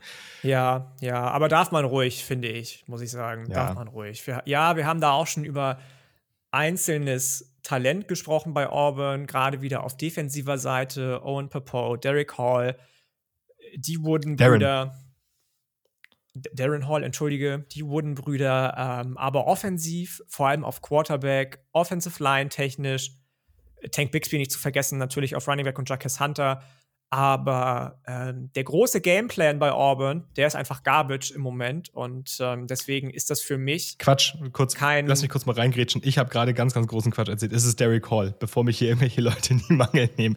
Darren Hall ist ein Ist so, ist ne? Genau, genau. Schon, Nein, ja. Darren Hall ist der Cornerback der Atlanta Falcons, ehemaliger ähm, boah, San Diego State, glaube ich.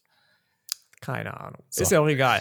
Ähm, Nichtsdestotrotz, der Gameplan bei Auburn ist einfach Garbage im Moment und alles andere bei Auburn ist einfach Garbage im Moment. Das, die Teamführung ist Garbage, weswegen das für mich zum Beispiel von Georgia in der Höhe zwar ein ja, weil das hat auch natürlich äh, Nick Saban bzw. Kirby Smart gesagt, auch letzte Woche gegen Missouri.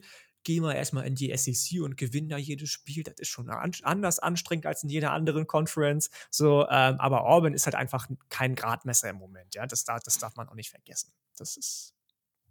Ja, ja, fair.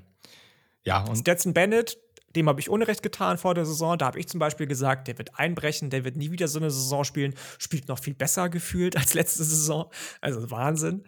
Ähm, aber trotzdem, Auburn für mich kein, kein Gradmesser. Die sollen mal gegen Tennessee spielen, wie gesagt. Die sollen mal gegen Alabama spielen, wie gesagt. Die sollen mal gegen, was weiß die sollen mal gegen Ole Miss spielen und dann sehen wir weiter.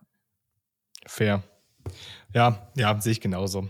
Ähm, ein Team, was jetzt am Wochenende gegen ein Team gewonnen hat, welches wir als deutlich stärker vor der Saison eingeschätzt hätten, ist Ohio State und die sind bei uns jetzt auf 1. Ich nicht, möchte ich sagen. Ich nicht. Hast du Michigan State nicht als stärker eingeschätzt, als jetzt nee, gerade Ich habe die, glaube ich, als nur Platz 4 oder 5 in der, in der East gesehen. Okay, fair. Gut, dann äh, muss ich das auf mich beziehen und ich glaube auch auf Julian. Ich glaube, der war auch ein bisschen optimistischer. Um, ähm, ja, Ohio State sah wieder gut aus, CJ Stroud sah wieder gut aus, hatte zwar eine Interception, die war dann aber eher Misskommunikation als äh, individuelle, äh, mangelnde individuelle Klasse. Und die, ich glaube, wir müssen, wir müssen nicht mehr darüber reden, dass Ohio State die besten Receiver im ganzen Land hat, oder? Nee, nee, das ist obsolet, glaube ich. Ich meine, der Receiving oder Receivers Coach hat da auch viel mit zu tun. Mhm Gar keine Frage. Der hat aber auch viel damit zu tun, dass überhaupt solche Spieler zu Ohio State kommen. Ähm, natürlich haben da auch viele, viele andere Spieler, die schon für Ohio State auf Wide Receiver aufgelaufen sind und inzwischen in der NFL zu Hochformen auflaufen, mit zu tun. Aber was da jede, wirklich jede Woche jeder einzelne von denen abreißt. Vor der Saison haben wir so groß über Jackson Smith und Jigba gesprochen. Der ist jetzt nicht dabei, ist verletzt. Jetzt reden wir jede Woche noch viel, an, viel mehr über Marvin Harrison, über Emeka Ekbuka, über Fle ähm, äh, wie, äh, wie heißt der, der Fleming? Julian Fleming. Vornamen? Julian. Julian Fleming. Julian Fleming und ähm, nicht Markus Fleming, der jetzt inzwischen bei Maryland spielt, nicht wie bei Nebraska, wie ich letzte Woche fälschlicherweise gesagt habe, und Cornerback ist und nicht Wide Receiver. Ähm, ja, das ist einfach, das ist einfach krass. Das ist einfach, einfach krass. Und was anderes kann man dazu nicht sagen. Ja, ich habe auch schon wieder jetzt Stimmen gehört, wenn wir über CJ Stroud auch noch reden, die sagen, welcher Quarterback von Ohio State hat dann schon mal gut ausgesehen in der, in der, in der NFL. Hör mal auf. Hör mal auf. Lass doch einfach erstmal genießen, was der macht gerade. Ja, lass uns es einfach gut finden, wie der spielt, weil das ist gut. Definitiv. Sehr gut bis hin zu überragend seine Leistung und ähm, deswegen für mich die Buckeyes zu Recht auf 1. Ja, für mich auch. Also für mich sind sie auch da gewesen und auch die meisten unserer SupporterInnen waren da der Meinung. Und ähm, ja, vollkommen zu Recht. Fragwürdig in meinen Augen immer noch, warum sie das nicht im AP-Poll sind, aber darüber haben wir ja gerade schon gesprochen. CC, so ist das. Das ist korrekt. Und äh, wenn wir schon darüber sprechen, was alles so fragwürdig ist, was alles so überraschend ist, was genauso ist, wie wir es uns überlegt haben, gerade zum Beispiel auch bei Michigan State, dann lass uns doch mal kurz ähm, ein bisschen abschweifen und uns einmal alle Conferences ein bisschen genauer angucken. Was ist jetzt? Wir sind gerade quasi in Mitte der Saison. Ähm, wir haben jetzt sechs Spiele hinter uns, beziehungsweise sechs Wochen hinter uns gebracht. Ähm, was sind die Sachen, die wir erwartet haben? Was sind die Sachen, die uns bis jetzt überraschen? Was hm, ist dann ganz anders gekommen, als man es gedacht hat?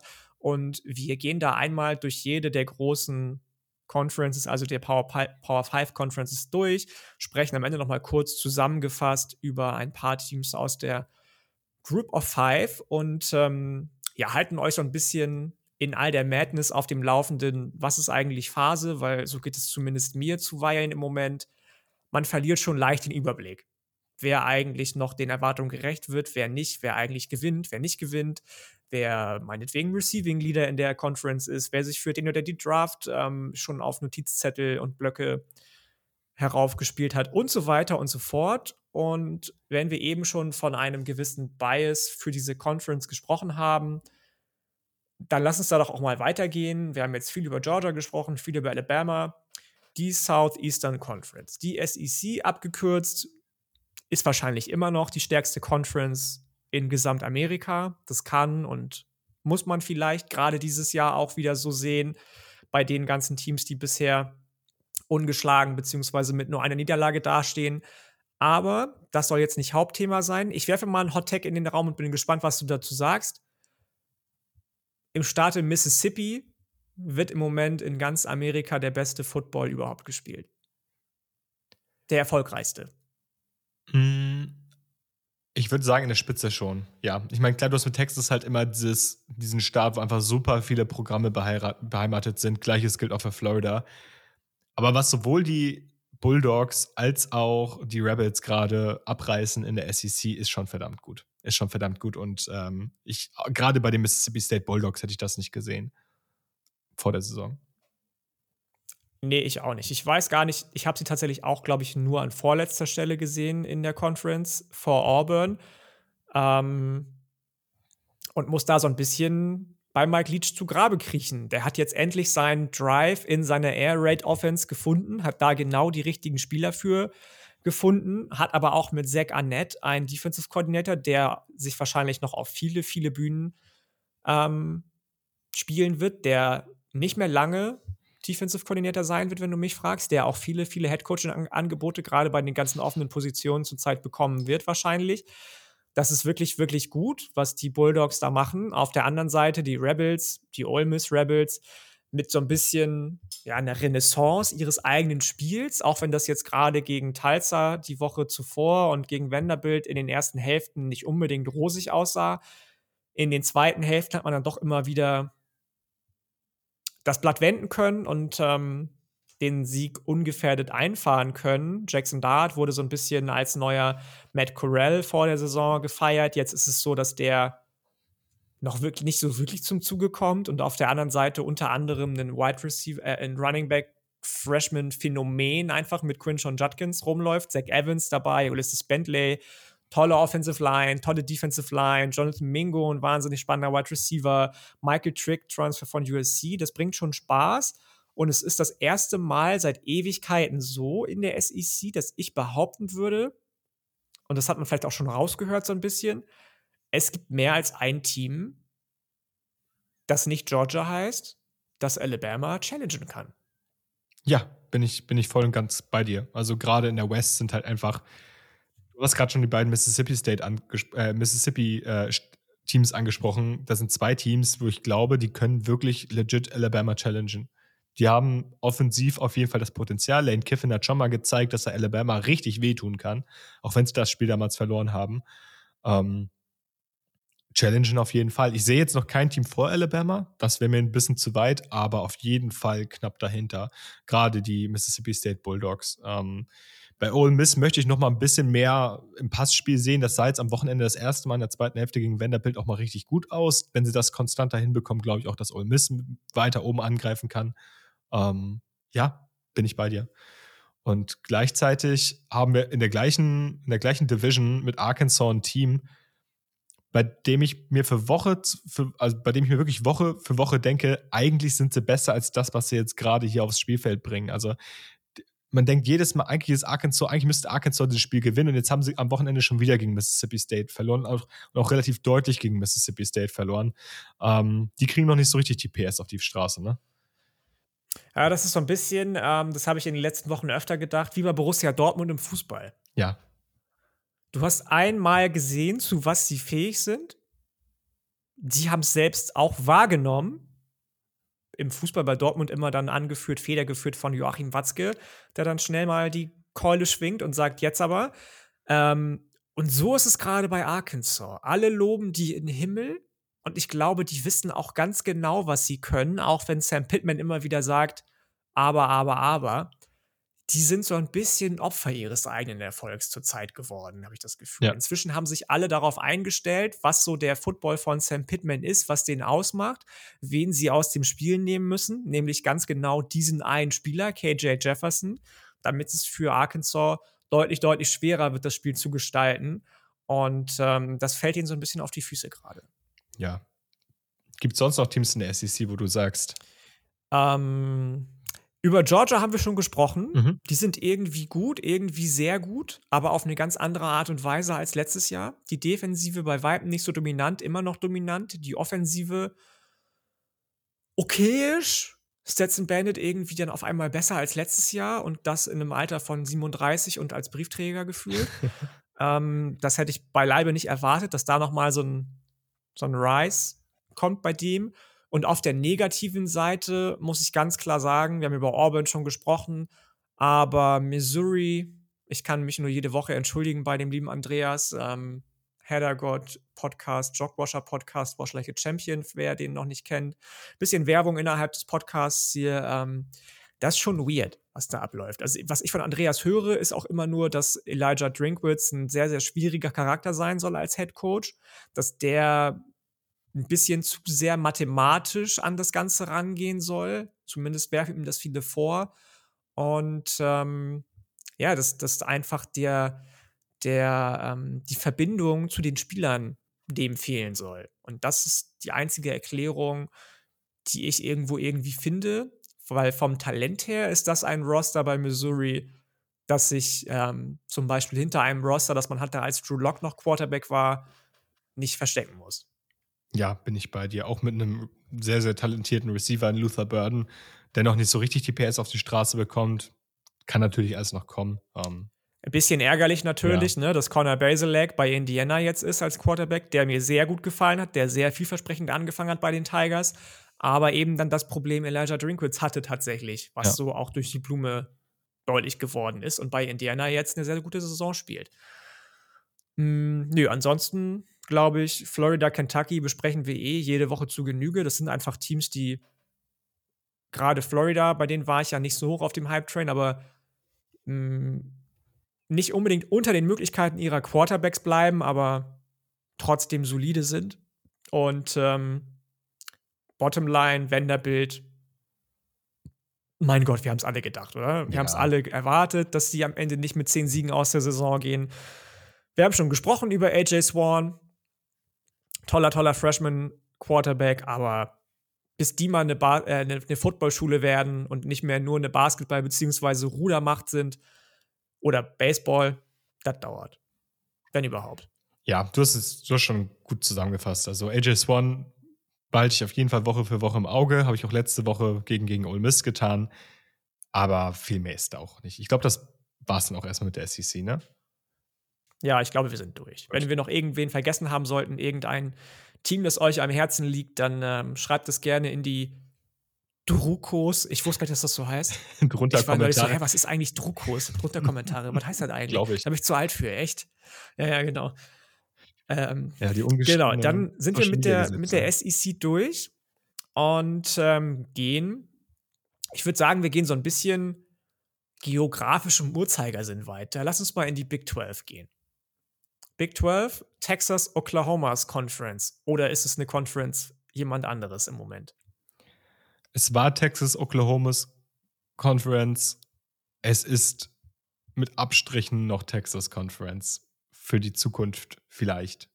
Also es ist sehr, sehr offen, würde ich behaupten. Es ist mit Absprechen vielleicht. ja, das ich. also ich meine, wir haben jetzt ein sehr, sehr starkes Texas gesehen und wir haben Texas auch den großen Teil, also zum größten Teil ja bisher auch immer noch ohne Quinn Ewers gesehen. Mit Quinn Ewers ist es ein anderes Team und ich glaube auch mit Quinn Ewers ist es ein Team, was hier um die Krone mitspielen kann.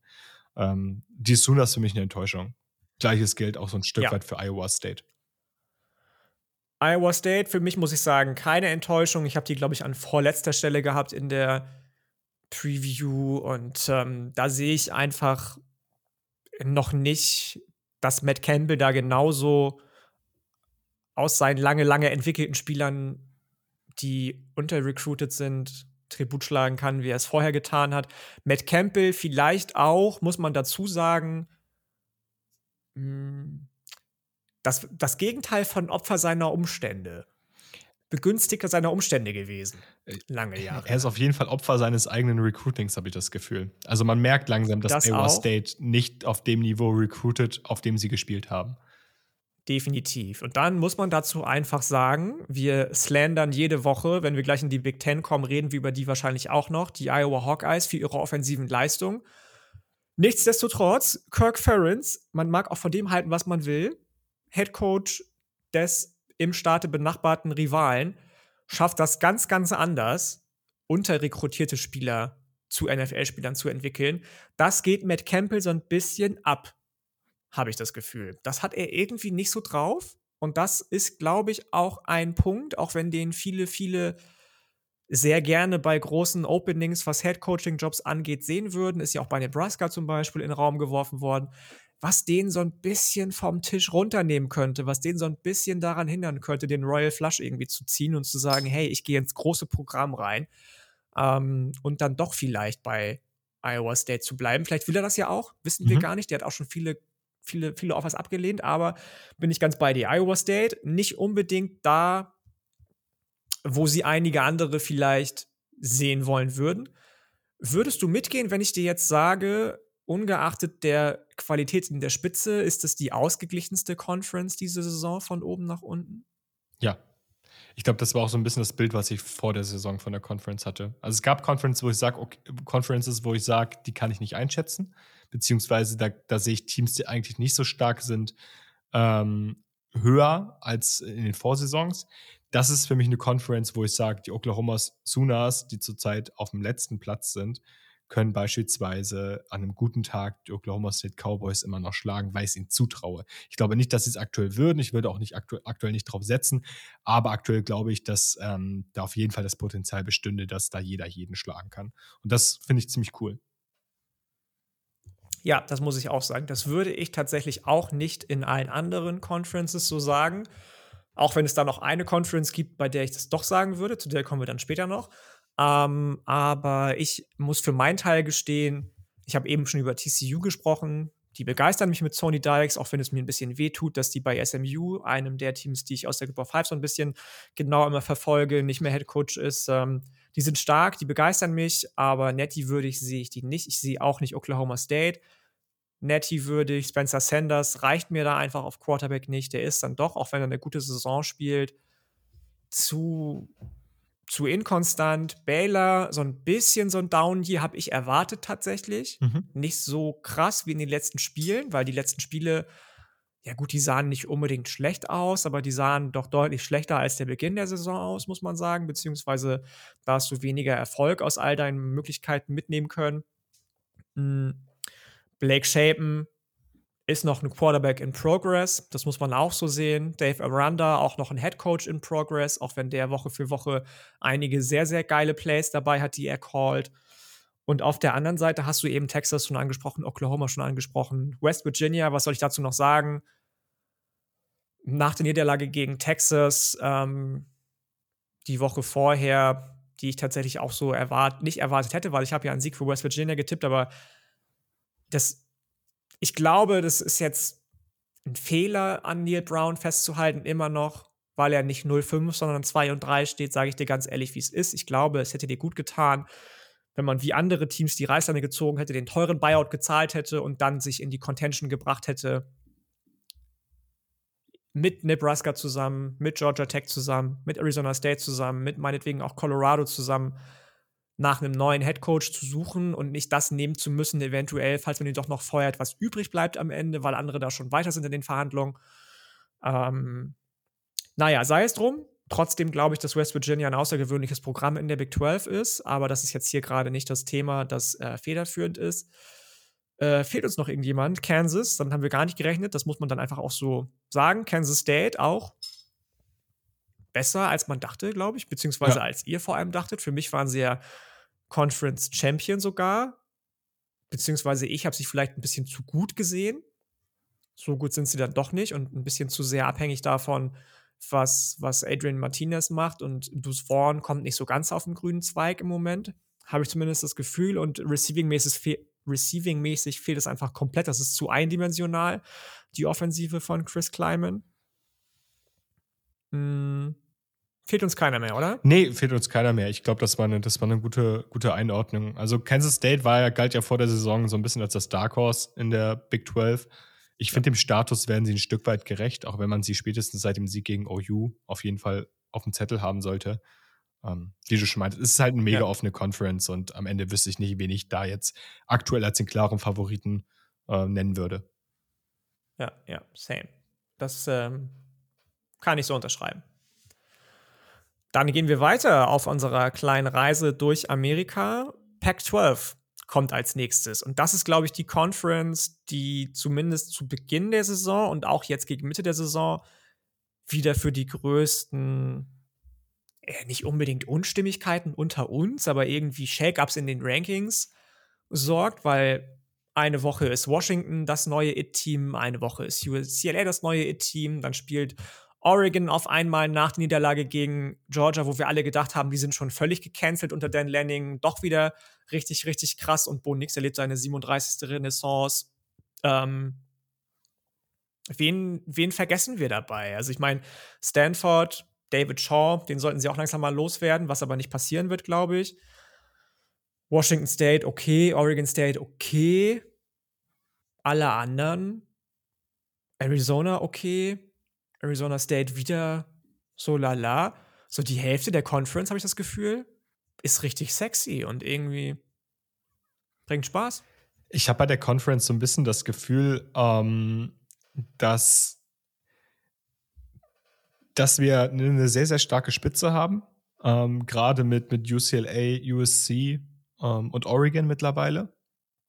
Dass dahinter aber ein sehr, sehr großes, durchschnittliches bis gutes Feld ist, von Teams, die sich alle gegenseitig schlagen können und wir dann halt mit Stanford leider Gottes und auch mit, äh, auch mit Colorado ähm, halt einen ne Bottom-Tier haben, wo sich ganz klar zeigt, die sind einfach diese Saison und auch wahrscheinlich in den kommenden Saisons noch nicht ganz so weit und ähm, ja, gerade bei Colorado mit der, mit der Headcoach-Entlassung vor, vor einigen Wochen, das ist einfach zu wenig, was da unten kommt. Für Stanford tut es mir ein bisschen leid, es tut mir gerade für Tanner McKee leid. Ähm, den ich eigentlich ganz gerne mag und der ja auch eigentlich, also gerade in, in Draft, äh, ja, in Draft-Podcasts, in Draft-Diskussionen ähm, recht hoch gehandelt wird, beziehungsweise wurde.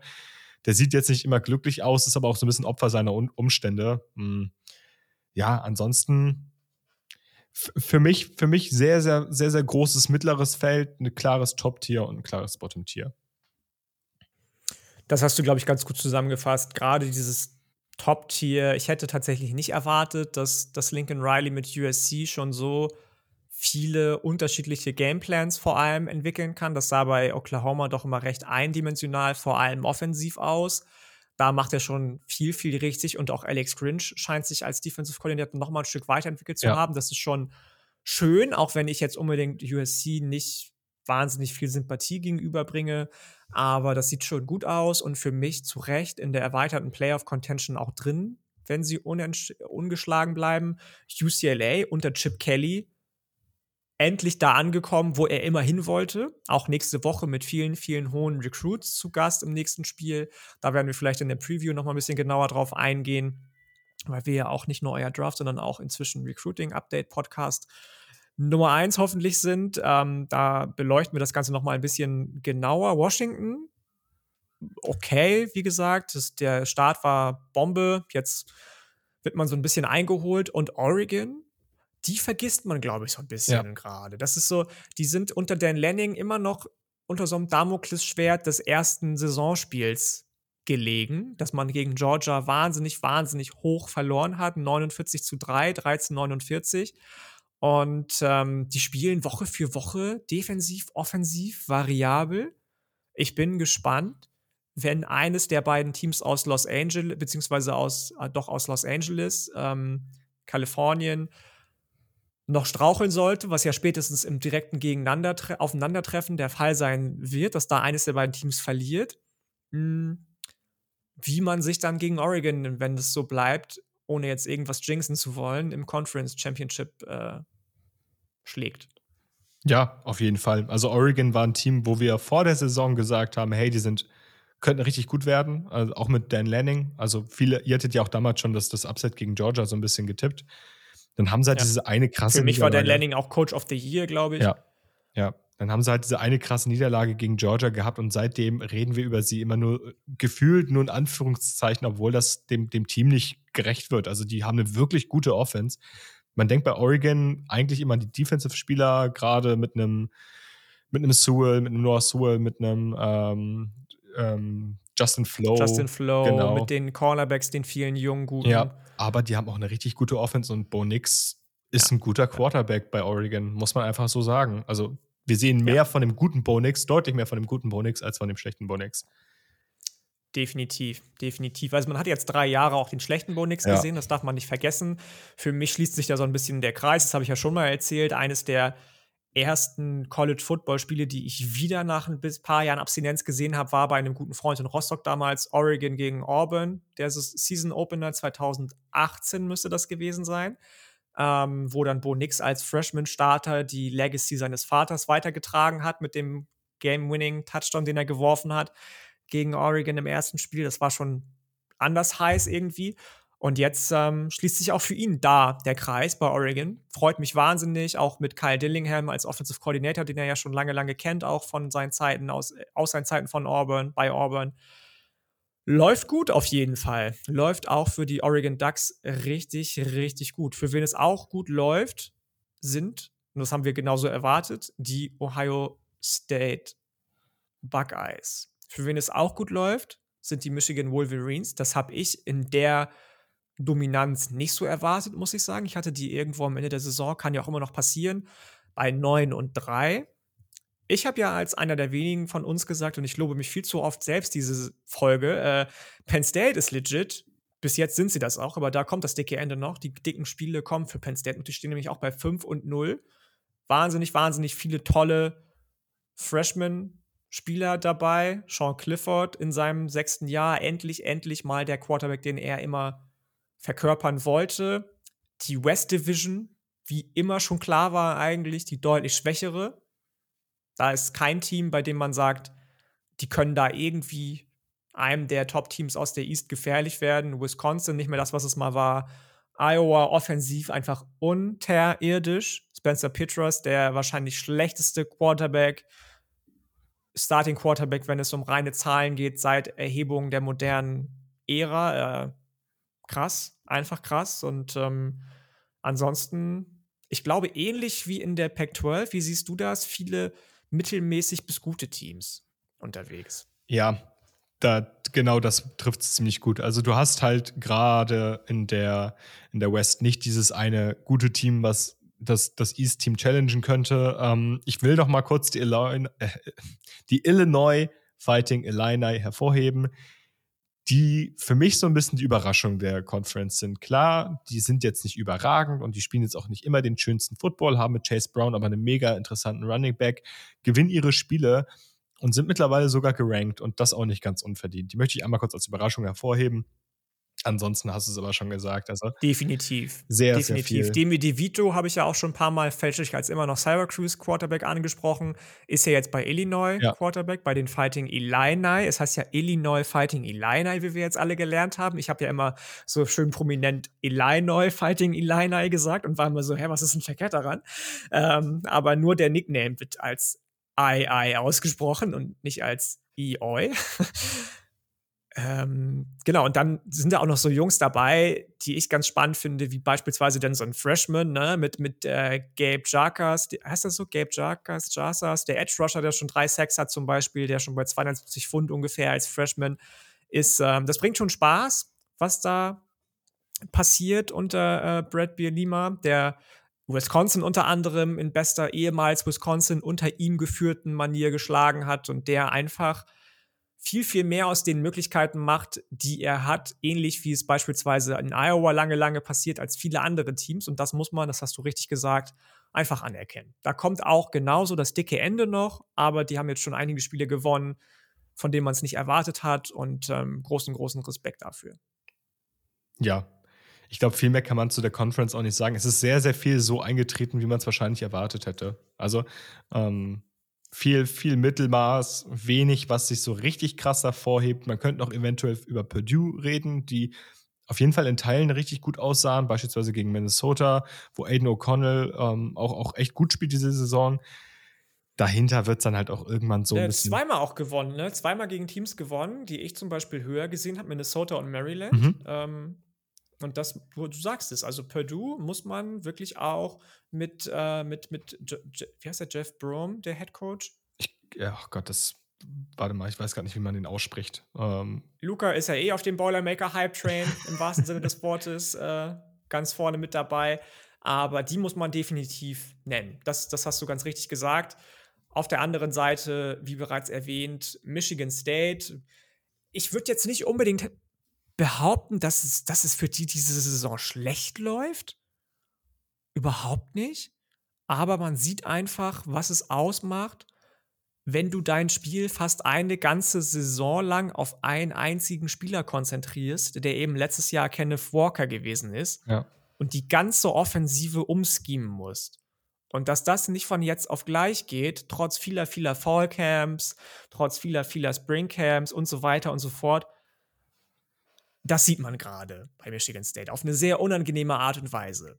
Auf der anderen Seite der Medaille muss man auch sagen und Tucker das zugute halten, dass er es geschafft hat, sie überhaupt wieder auf die National Landscape raufzubringen, dass mehrere Five Stars überhaupt in Erwägung ziehen, nach East Lansing zu einem Visit zu kommen, die sich zwar für andere Programme entschieden haben, jetzt der prominenteste vor ein paar Wochen David Hicks, Offensive Liner, der dann doch zu, der dann doch zu, zu äh, Texas A&M gegangen ist, aber ähm, sicherlich für viele Michigan State-Fans nicht unbedingt der Verlauf der Saison bisher, den man sich gewünscht hat.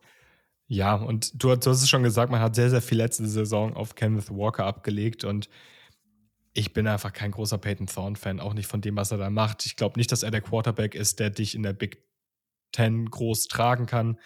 Ähm, ich mag Jaden Reed, bin ich immer noch großer Fan vom Spieler, aber am Ende stehen sie schon zurecht da, wo sie sind, weil sie auch wirklich teilweise ganz, ganz grauenvoll aussahen, auch in der Defensive, jetzt auch am Wochenende wieder gegen Ohio State. Ja. Ähm, genau. Die ersten Wochen haben wir die Defensive noch gelobt von Michigan State tatsächlich, aber inzwischen ist es doch eher auch unteres Mittelfeld, ja. was da vom Niveau her gespielt wird. Leider, leider. Und dann kommen wir auch schon zur letzten großen Conference. Bevor wir einmal kurz einen Group of Five Roundup machen, würde ich sagen, die ACC. Und die ist wild, oder? Ja, die ist wild und ich glaube, das ist auch die Konferenz, die du vorhin meintest, wo du meintest, die ist wie die Big 12, da kann jeder gefühlt jeden schlagen. Ähm, in der ACC ist vieles so eingetreten, wie ich es vor der Saison nicht vorhergesehen hätte. Also, dass wir beispielsweise Virginia Cavaliers haben, die 0 und 3 im Conference Schedule stehen, hätte ich so nicht gedacht. Das ist für mich bisher eine der größeren Enttäuschungen. Gleiches gilt für die Boston College Eagles, die mit Zay Flowers zwar einen richtig, richtig guten Receiver haben, den ich mega gerne mag, aber die einfach offensiv, vor allem in der Offensive Line und auch mit einem ähm, Gott, jetzt fällt mir sein Name nicht ein, Boston College Quarterback, äh, Jokovic, ähm, nicht für Jokovic. Genau, die nicht so gut aussehen, wie wir es eventuell gehofft haben. Gleichzeitig hast du aber auch in der Conference ein Team mit Syracuse, mit den Syracuse Orange, die echt gut aussehen und die richtig, richtig Spaß machen anzugucken, mit einem Sean Tucker auf Running Back, mit einem Gareth Schrader auf Quarterback, aber auch mit einer echt guten Defense. Ähm, mein persönlicher ja, ja. Crush, äh, Garrett Williams, äh, richtig, richtig guter Defensive Back, solltet ihr euch auf jeden Fall mal anschauen. Einer der besten Defensive Backs im College Football zurzeit. Schreibt euch den auf jeden Fall für die kommende Draft-Saison in die Notizbücher schon mal rein. Ja. Definitiv. Ja. Definitiv. Und ansonsten, du hast schon Virginia angesprochen, gerade Brandon Armstrong. Fünf Touchdowns bisher und schon sieben Interceptions. Ich glaube, vor der Saison hat, ähm, kann es das sein, dass Julian den als Conference Player of the Year gebrandmarkt hat? Ich glaube, es war entweder Julian oder ich. Ich mochte den auch sehr gerne. Es kann, es, und ich war da gar nicht so weit von entfernt, weil ich mag den auch sehr auf Quarterback. Ich mag das total, dass der gleichzeitig flashy, unaufgeregt und irgendwie ultra präzise bis jetzt immer gewesen ist. Und diese Saison läuft es bisher so gar nicht. Ja, wir haben schon das bei TCU angesprochen.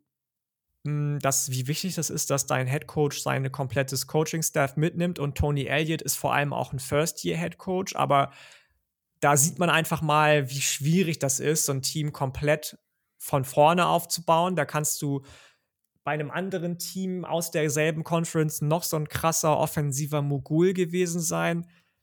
Das ist einfach schwierig. Ich glaube, die Zeit von Virginia wird gerade mit dem ähm, mit dem Recruiting Ground, in dem man sich befindet, noch kommen unter Tony Elliott. Aber jetzt zur Zeit schwierig für die Cavaliers. Schwierig, schwierig. Über wen wir auf jeden Fall noch sprechen müssen, würde ich sagen, sind zwei Spieler. Einmal ein Spieler der Pittsburgh Panthers, Israel Abanikanda. Ja, man munkelt, wir sprechen später noch über den. Man munkelt das, habe ich auch gehört. Habe ich auch gehört. Okay, dann lassen wir das erstmal. Aber jetzt ist das erste Mal im Podcast live und in Farbe, zumindest zwischen uns beiden, Drake May vor Heisman. Oh, das ist früh. Das ist, ich meine, wir, hab, wir haben vor ein paar Wochen schon darüber gesprochen im, im FAQ, ähm, ob Drake May nicht eventuell ein Dark Horse Heisman-Kandidat oder ein Heisman-Kandidat ist.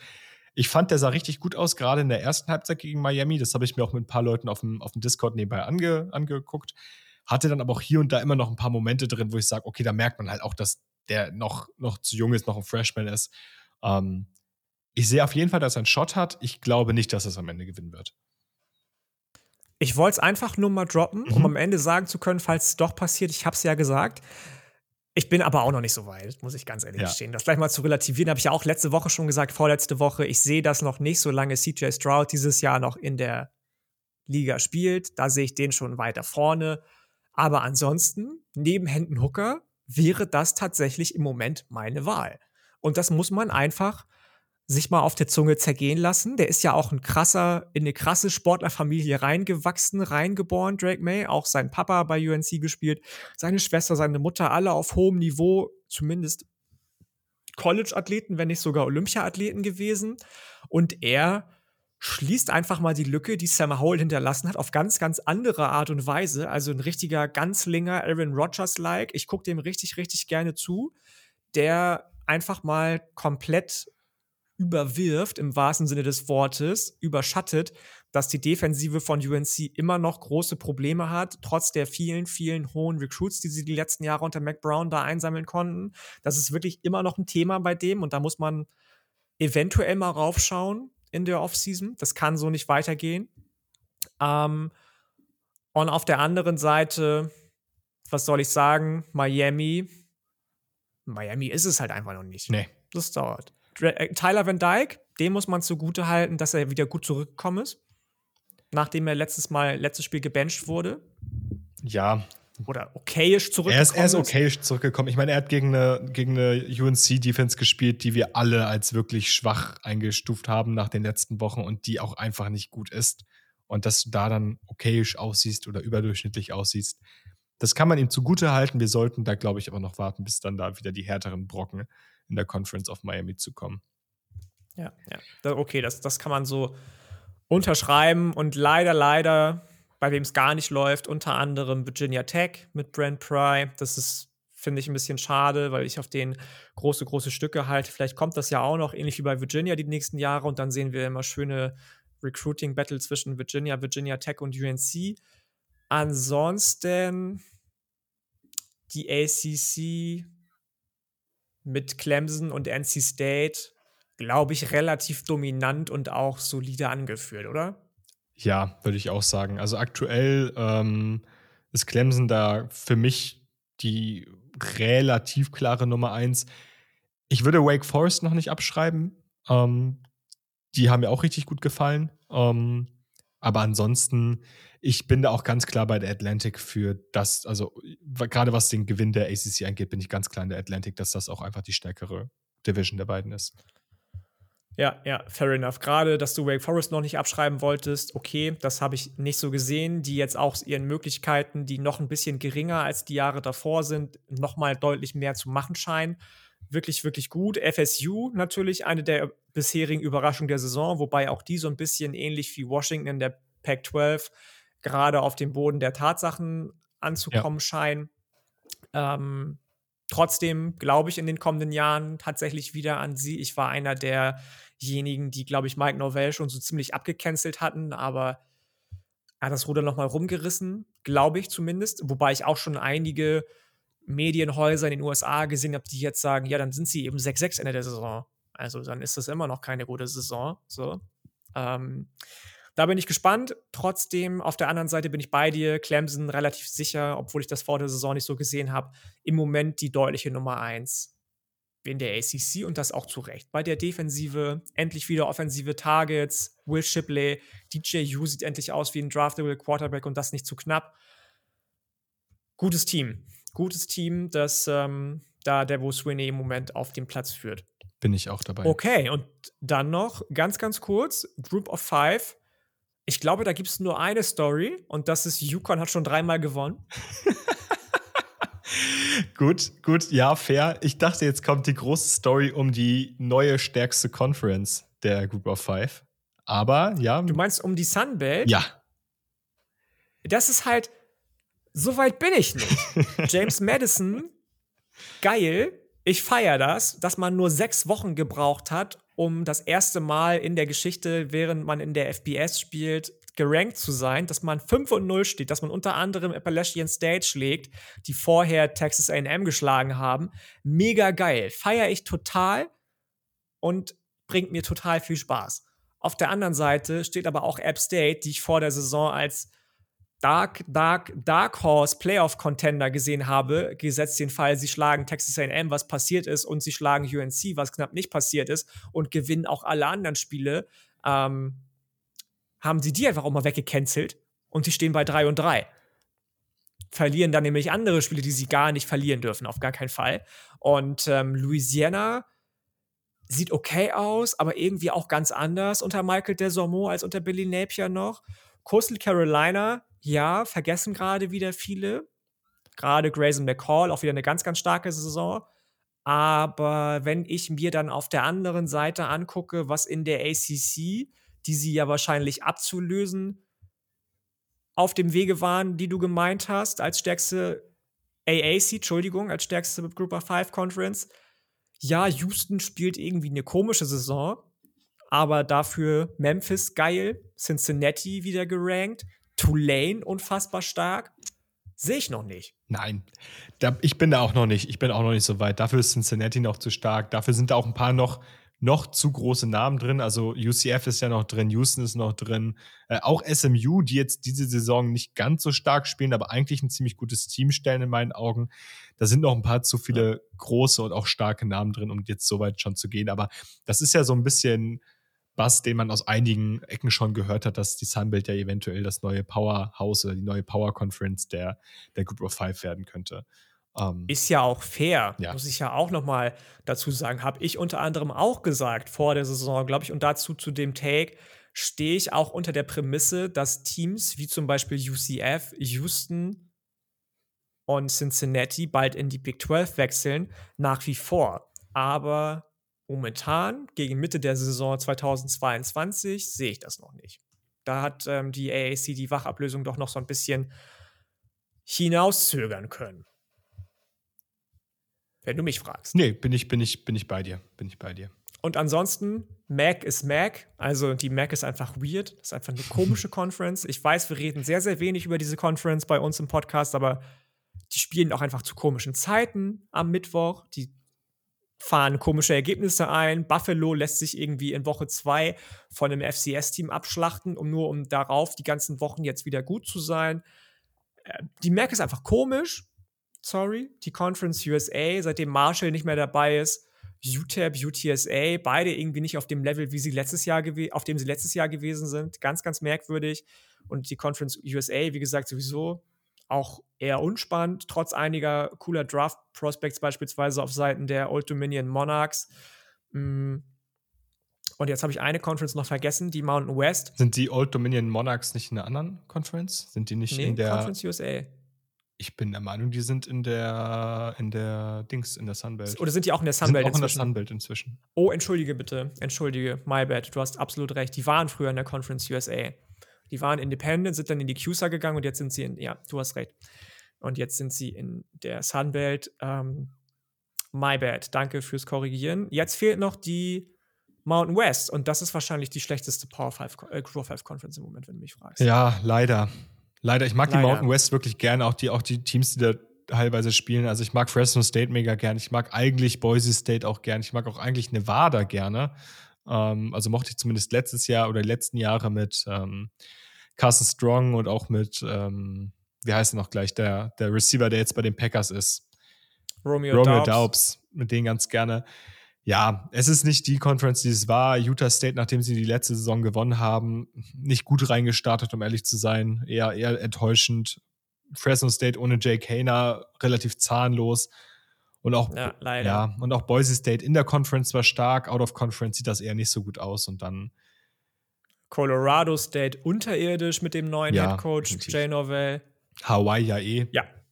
Hawaii sowieso, ja. leider. Hm. Ja, ja, das ist, äh, ist so, wie es ist, kann man nichts dran ändern, aber dann sind wir auch schon durch mit unserem kleinen Roundup. Wenn wir das gegen drei Viertel der Saison nochmal machen sollen, sagt uns gerne Bescheid. Jetzt ist ungefähr die Hälfte der Saison vorbei und wir hatten das Gefühl, dass es aufgrund all der Madness, die wir jede Woche erleben, Upset um Upset und aber auch Verletzung um Verletzung, Quarterback Rising um Quarterback in Boden gestampft werden und so weiter und so fort, ein ums andere Mal, dass es mal, dass es mal Zeit wird und ähm, wir nicht immer nur über die CJ Strouds dieser Welt reden können, der übrigens mit einem Value von 2,6 Millionen Dollar, habe ich gelesen, bei On3, was NIL Vermarktungsmöglichkeiten angeht, der begehrteste Athlet am Gesam im gesamten College Football ist. Ähm, nicht immer über die sprechen können, sondern auch mal uns das Gesamtbild anschauen sollten, anschauen müssten. Jetzt sind wir fast so weit, dass wir am Ende der Folge angelangt sind, aber natürlich kommen jetzt noch unsere allseits und allzeit beliebten Kategorien Uniform of the Week und Joystick Award für diese Woche. Gerade bei letzterem habe ich das Gefühl, der gleich kommt, dass wir da nochmal ausführlicher über einen bestimmten Spieler sprechen würden. Bevor wir das machen, Kiel, Uniform of the Week. Ja, Uniform of the Week habe ich mich wirklich schwer getan, diese in dieser Woche. Ähm, es gab nicht viele, die ich richtig gut fand. Ich möchte. Samesies. Ich möchte eine erwähnen, die ich cool fand, die ich nicht geil fand, aber die ich cool fand von der Idee her. Und ich glaube, das könnte man in Zukunft noch besser umsetzen. Und das sind diese Boston College Uniforms mit diesem Red Bandana Muster. Ich finde die Idee cool, ich finde es kreativ. Ich glaube, es geht noch besser, aber allein dafür, äh, fürs Versuchen, kriegen sie eine Teilnehmerurkunde. Ich muss auch sagen, ich finde bei diesen Jerseys, die haben sie ja schon letztes Jahr eingesetzt, ich meine auch vorletztes Jahr, zu Ehren eines verstorbenen ehemaligen Spielers. Ähm, ich fände die deutlich, deutlich stimmiger, wenn sie die mit weißem Helm spielen würden, ja. beispielsweise. Ja. Bin ich, bin ich. Ich weiß, jede Woche sagen wir das. Nicht immer die All Whites, nicht immer die All Blacks, nicht immer das Abfeiern. Aber wenn da kein goldener Helm dabei wäre, der ja auch sehr dunkelgold gehalten ist und sehr mattgold gehalten ist, sondern ein weißer, der nochmal dieses Bandana-Muster vielleicht aufgreifen würde, das fände ich schöner. Es geht, mir, es geht mir ein bisschen zu sehr in so eine FSU-Richtung, wenn du verstehst, was ich meine. Wenn sie den goldenen ja, Helm ja, haben. Ja, ich weiß, was du meinst. Mhm, auf jeden Fall. Definitiv. Gut. Ähm, ich, ich, lese jetzt nicht nur die für mich vor. Luca hat mir auch nochmal geschrieben, dass ich seine auch nochmal erwähnen soll. Äh, der fand das auch sehr gut. Der möchte aber auch nochmal die schwarz-blauen Uniforms, in denen BYU gespielt hat, hervorheben. Die fand er wohl ganz nice. Hm, ja, fand ich auch ganz gut. Aber ich war nicht so weit, dass die bei mir auf 1 gelandet sind. Ja, fair. Wer ist bei dir auf 1? Mm, bei mir auf 1. Ähm, hast du schon eine 1 gesagt? Nee, ne? Doch, ich habe die äh, Boston College. Das sind äh, meine 1. Ach, ach, ach so, ich dachte, hast, ich dachte, das wäre eben, fandst du gut, aber fandst du nicht so gut. Doch, ich, ich, ich, ich, fand sie gut und ich fand sie auch am besten in dieser Woche, aber es gab, weil es kein Jersey ah, war, wo ich sage, okay, gab, wo ich sage, das war wirklich das, was ich wirklich richtig geil fand. Ah, ach so, habe ich falsch verstanden, entschuldige bitte. Okay, dann kann ich ja schon noch einige andere Uniforms raushauen, die ich auch gut fand. BYU fand ich auch gut. Oregon, weiß gesprenkelt mit so schwarzem Helm, fand ich auch irgendwie sexy. Und ich muss auch sagen, San Jose State hat mir gut gefallen. Tennessee All Gray war okay, war nicht so gut, wie ich dachte. Für mich ganz, ganz klarer Gewinner. Unter anderem fand ich Yale auch noch ganz schön. Äh, Tulane hat irgendwie eine geile Uniform gehabt mit so türkis-grünen Uniforms und auch grünen Schuhen. Und ich werde mich dafür nicht entschuldigen, dass es wieder eine fast All-White-Uniform ist. äh, und ich glaube auch das zweite Mal in Folge das gleiche College tatsächlich. Äh, UTEP. Okay, die muss ich mir kurz mal. Die UTEP Miners, ähm, fast ganz in weiß, mit ganz, ganz tollen blau-orangefarbenen Akzenten, orangefarbenen Helm, die Spitzhacke auf dem Helm in weiß das fand ich anders geil, muss ich sagen. Ja. Das hat mich schon richtig gekickt. Ja, hat was, hat was. Hat mich ein bisschen, auch wenn es in den Farben nochmal anders ist, an das erinnert, was Missouri auch eine Zeit lang mal oder mal, mal gespielt hat, mhm. hier und da. Ähm, hat auf jeden Fall was. Gut. Ja, ja, ja. Ja, ich, ich habe für die nächste Woche schon ein Jersey gesehen. Ich glaube, da nehme ich auch nicht so viel vorweg, das, was Oregon tragen wird, was ich sehr, sehr nice finde, wo ich mal gespannt bin. Ja, muss ich auch sagen. Dieses, das, das Jersey wird, glaube ich, ähm genauso wie UNC eigentlich schon seit Jahren bei uns auch außerhalb der Wertung laufen, weil ja. da habe ich auch, ich habe ja auch letzte Woche schon gesagt, bei Yukon fand ich es schön, dass sie da auf dieses Thema allgemein Cancer Awareness und so weiter aufmerksam machen. Das gleiche macht Oregon jetzt nächste Woche beziehungsweise kommendes Wochenende auch. Aber das Jersey sieht dann schon noch mal anders geil aus. Ja. Das, das glaube ich auch, dass das richtig hart reinhitten wird. Definitiv. Nice. Dann haben wir es mit den Jerseys of the Week und ähm, yes. kommen zur nächsten Kategorie. Erzähl mal, Yannick. Wir, ich habe eben gerade schon durchhören können. Äh, wer, wer ist dein Joystick Award diese Woche? Wir, genau, haben ja noch den Joystick Award zu vergeben und den verdient sich diese Woche und das nicht zu Unrecht. Ich muss mich heute ein paar Mal selbst loben und dieses Mal zu Recht. Ich feiere den schon seit seiner Freshman-Saison ab. Verdient sich diese Woche Pittsburgh Panthers Running Back Israel, genannt Izzy Abanikanda. Sechs Touchdowns erlaufen sechs in einem Spiel. Insgesamt jetzt schon zwölf, beziehungsweise wenn man den einen Receiving Touchdown mitzählt, 13.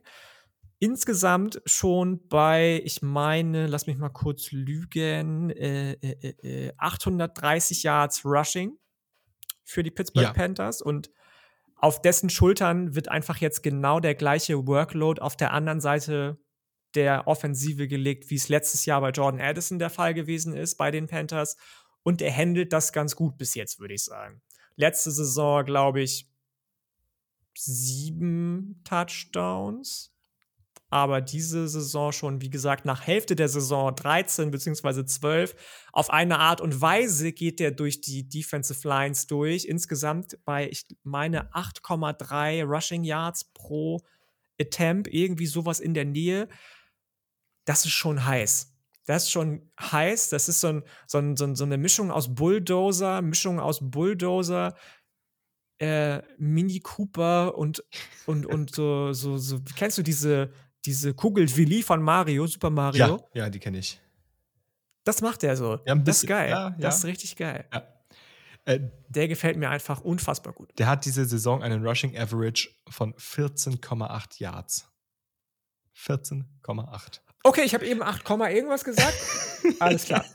Und das wäre ja schon, das wäre ja schon, ich glaube nicht, dass er diesen Schnitt halten wird, aber selbst 8, irgendwas ist ja komplett utopisch. Also es sind ja. Absolut. Das absolut. ist wirklich krass. Ähm, der, das ist auch ganz lustig gewesen. Wir waren ja am Wochenende mit ein paar Leuten auf dem Discord, also auch nochmal an alle unsere SupporterInnen, wenn ihr Lust habt, äh, unter, am Wochenende mit uns College Football zu gucken. Hin und wieder sind ein paar von uns auf dem Discord. Und Dennis, der Dennis Sikorski war dabei und hat nebenbei ein bisschen Pittsburgh geguckt.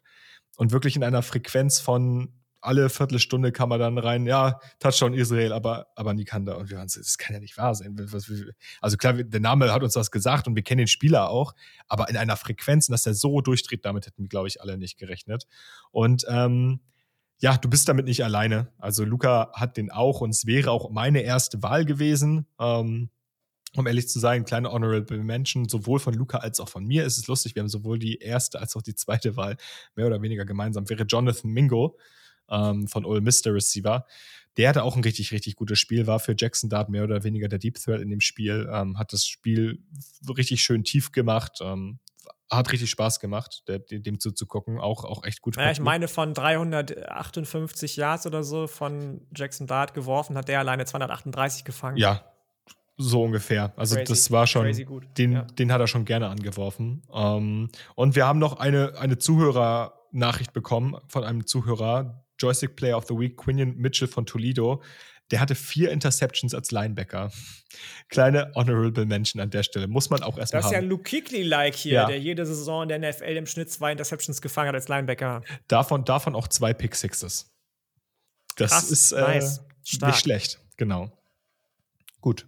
Das hört sich gut an. Dann sind wir auch schon am Ende der Folge, ihr Lieben. Wir haben ähm, eine Sache noch, noch mal anzukündigen, glaube ich, oder? Ähm, haben wir schon über den Stream gesprochen? Nee, wir haben, also wir haben den Stream kurz angekündigt, aber auch gerne noch mal am Ende noch einmal für alle, die jetzt durchgehalten haben. Wir werden am Samstag genau. der Stream gegen 18 Uhr wahrscheinlich schon einen Tick früher online kommen. Ähm, kommt gern vorbei und ähm, ja, das andere Thema ist meine Bachelorarbeit. Wie gesagt, ich freue mich über jede Person, die mitmacht. Wir brauchen die TeilnehmerInnen und würden uns da einfach freuen und vielleicht gewinnt ihr am Ende was Schönes. Das ist so die Sandwich-Methode. Ich bin, weiß Gott, nicht in diesem Jargon drin, aber das ist so, wenn du irgendwie was verkaufen willst auch, mach erst was Gutes, dann was Schlechtes, dann wieder was Gutes. Oder mach am Anfang das, was du willst, was derjenige oder diejenige kauft. Mach dann was, was du nicht willst, was er oder sie kauft. Und dann nochmal das, was du willst, was er oder sie kauft. Sandwich-Methode. Jetzt darfst du mal raten, was ich das? studiere. Janik, jetzt darfst du mal raten, was ich studiere. Genau das wahrscheinlich. Wenn ich so höre, wie oft du mit Makro und Mikro um dich schmeißt, ähm, ja. Ja, es ist nicht mal spaßig, aber ich bin ja jetzt auch bald durch. So. Sie, sie, so sieht das aus. Ihr Lieben, vielen, vielen Dank euch fürs Zuhören. Folgt uns auf Instagram, auf Twitter, schreibt uns, mailt uns, was auch immer eure Anregungen, die ihr hoffentlich und jede Woche habt. Wir freuen uns über jede Zuschrift, wir freuen uns über jede Hörerin, über jeden Hörer, über jede Hörerin, Zuhörer, ZuhörerInnen und ähm, bis dahin bleibt uns nur zu sagen, dass wir uns unter der Woche wiederhören, dann wie gewohnt zur Preview. Ich glaube, bis jetzt hat sich das so als Rhythmus ganz gut bewährt, dass wir jetzt zweimal die Woche aufnehmen. Das ja. ähm, gefällt mir persönlich, wenn ich sage, jetzt haben wir, ich habe zu Kerl gesagt vor der Folge, lass mal nur das und das Spiel machen, dann wird es nicht so eine lange Folge. Jetzt sind wir wieder bei fast zwei Stunden. Ähm, es ist so, wie es ist. Und ähm, bleibt uns aber nur zu sagen, bleibt gesund. Jetzt ist ja gerade wieder die Erkältungswelle am Start hier. Bleibt gesund, hört die Folge, habt eine schöne Woche und bis dahin, ihr Lieben. Bis dann. Ciao. Ciao, ciao.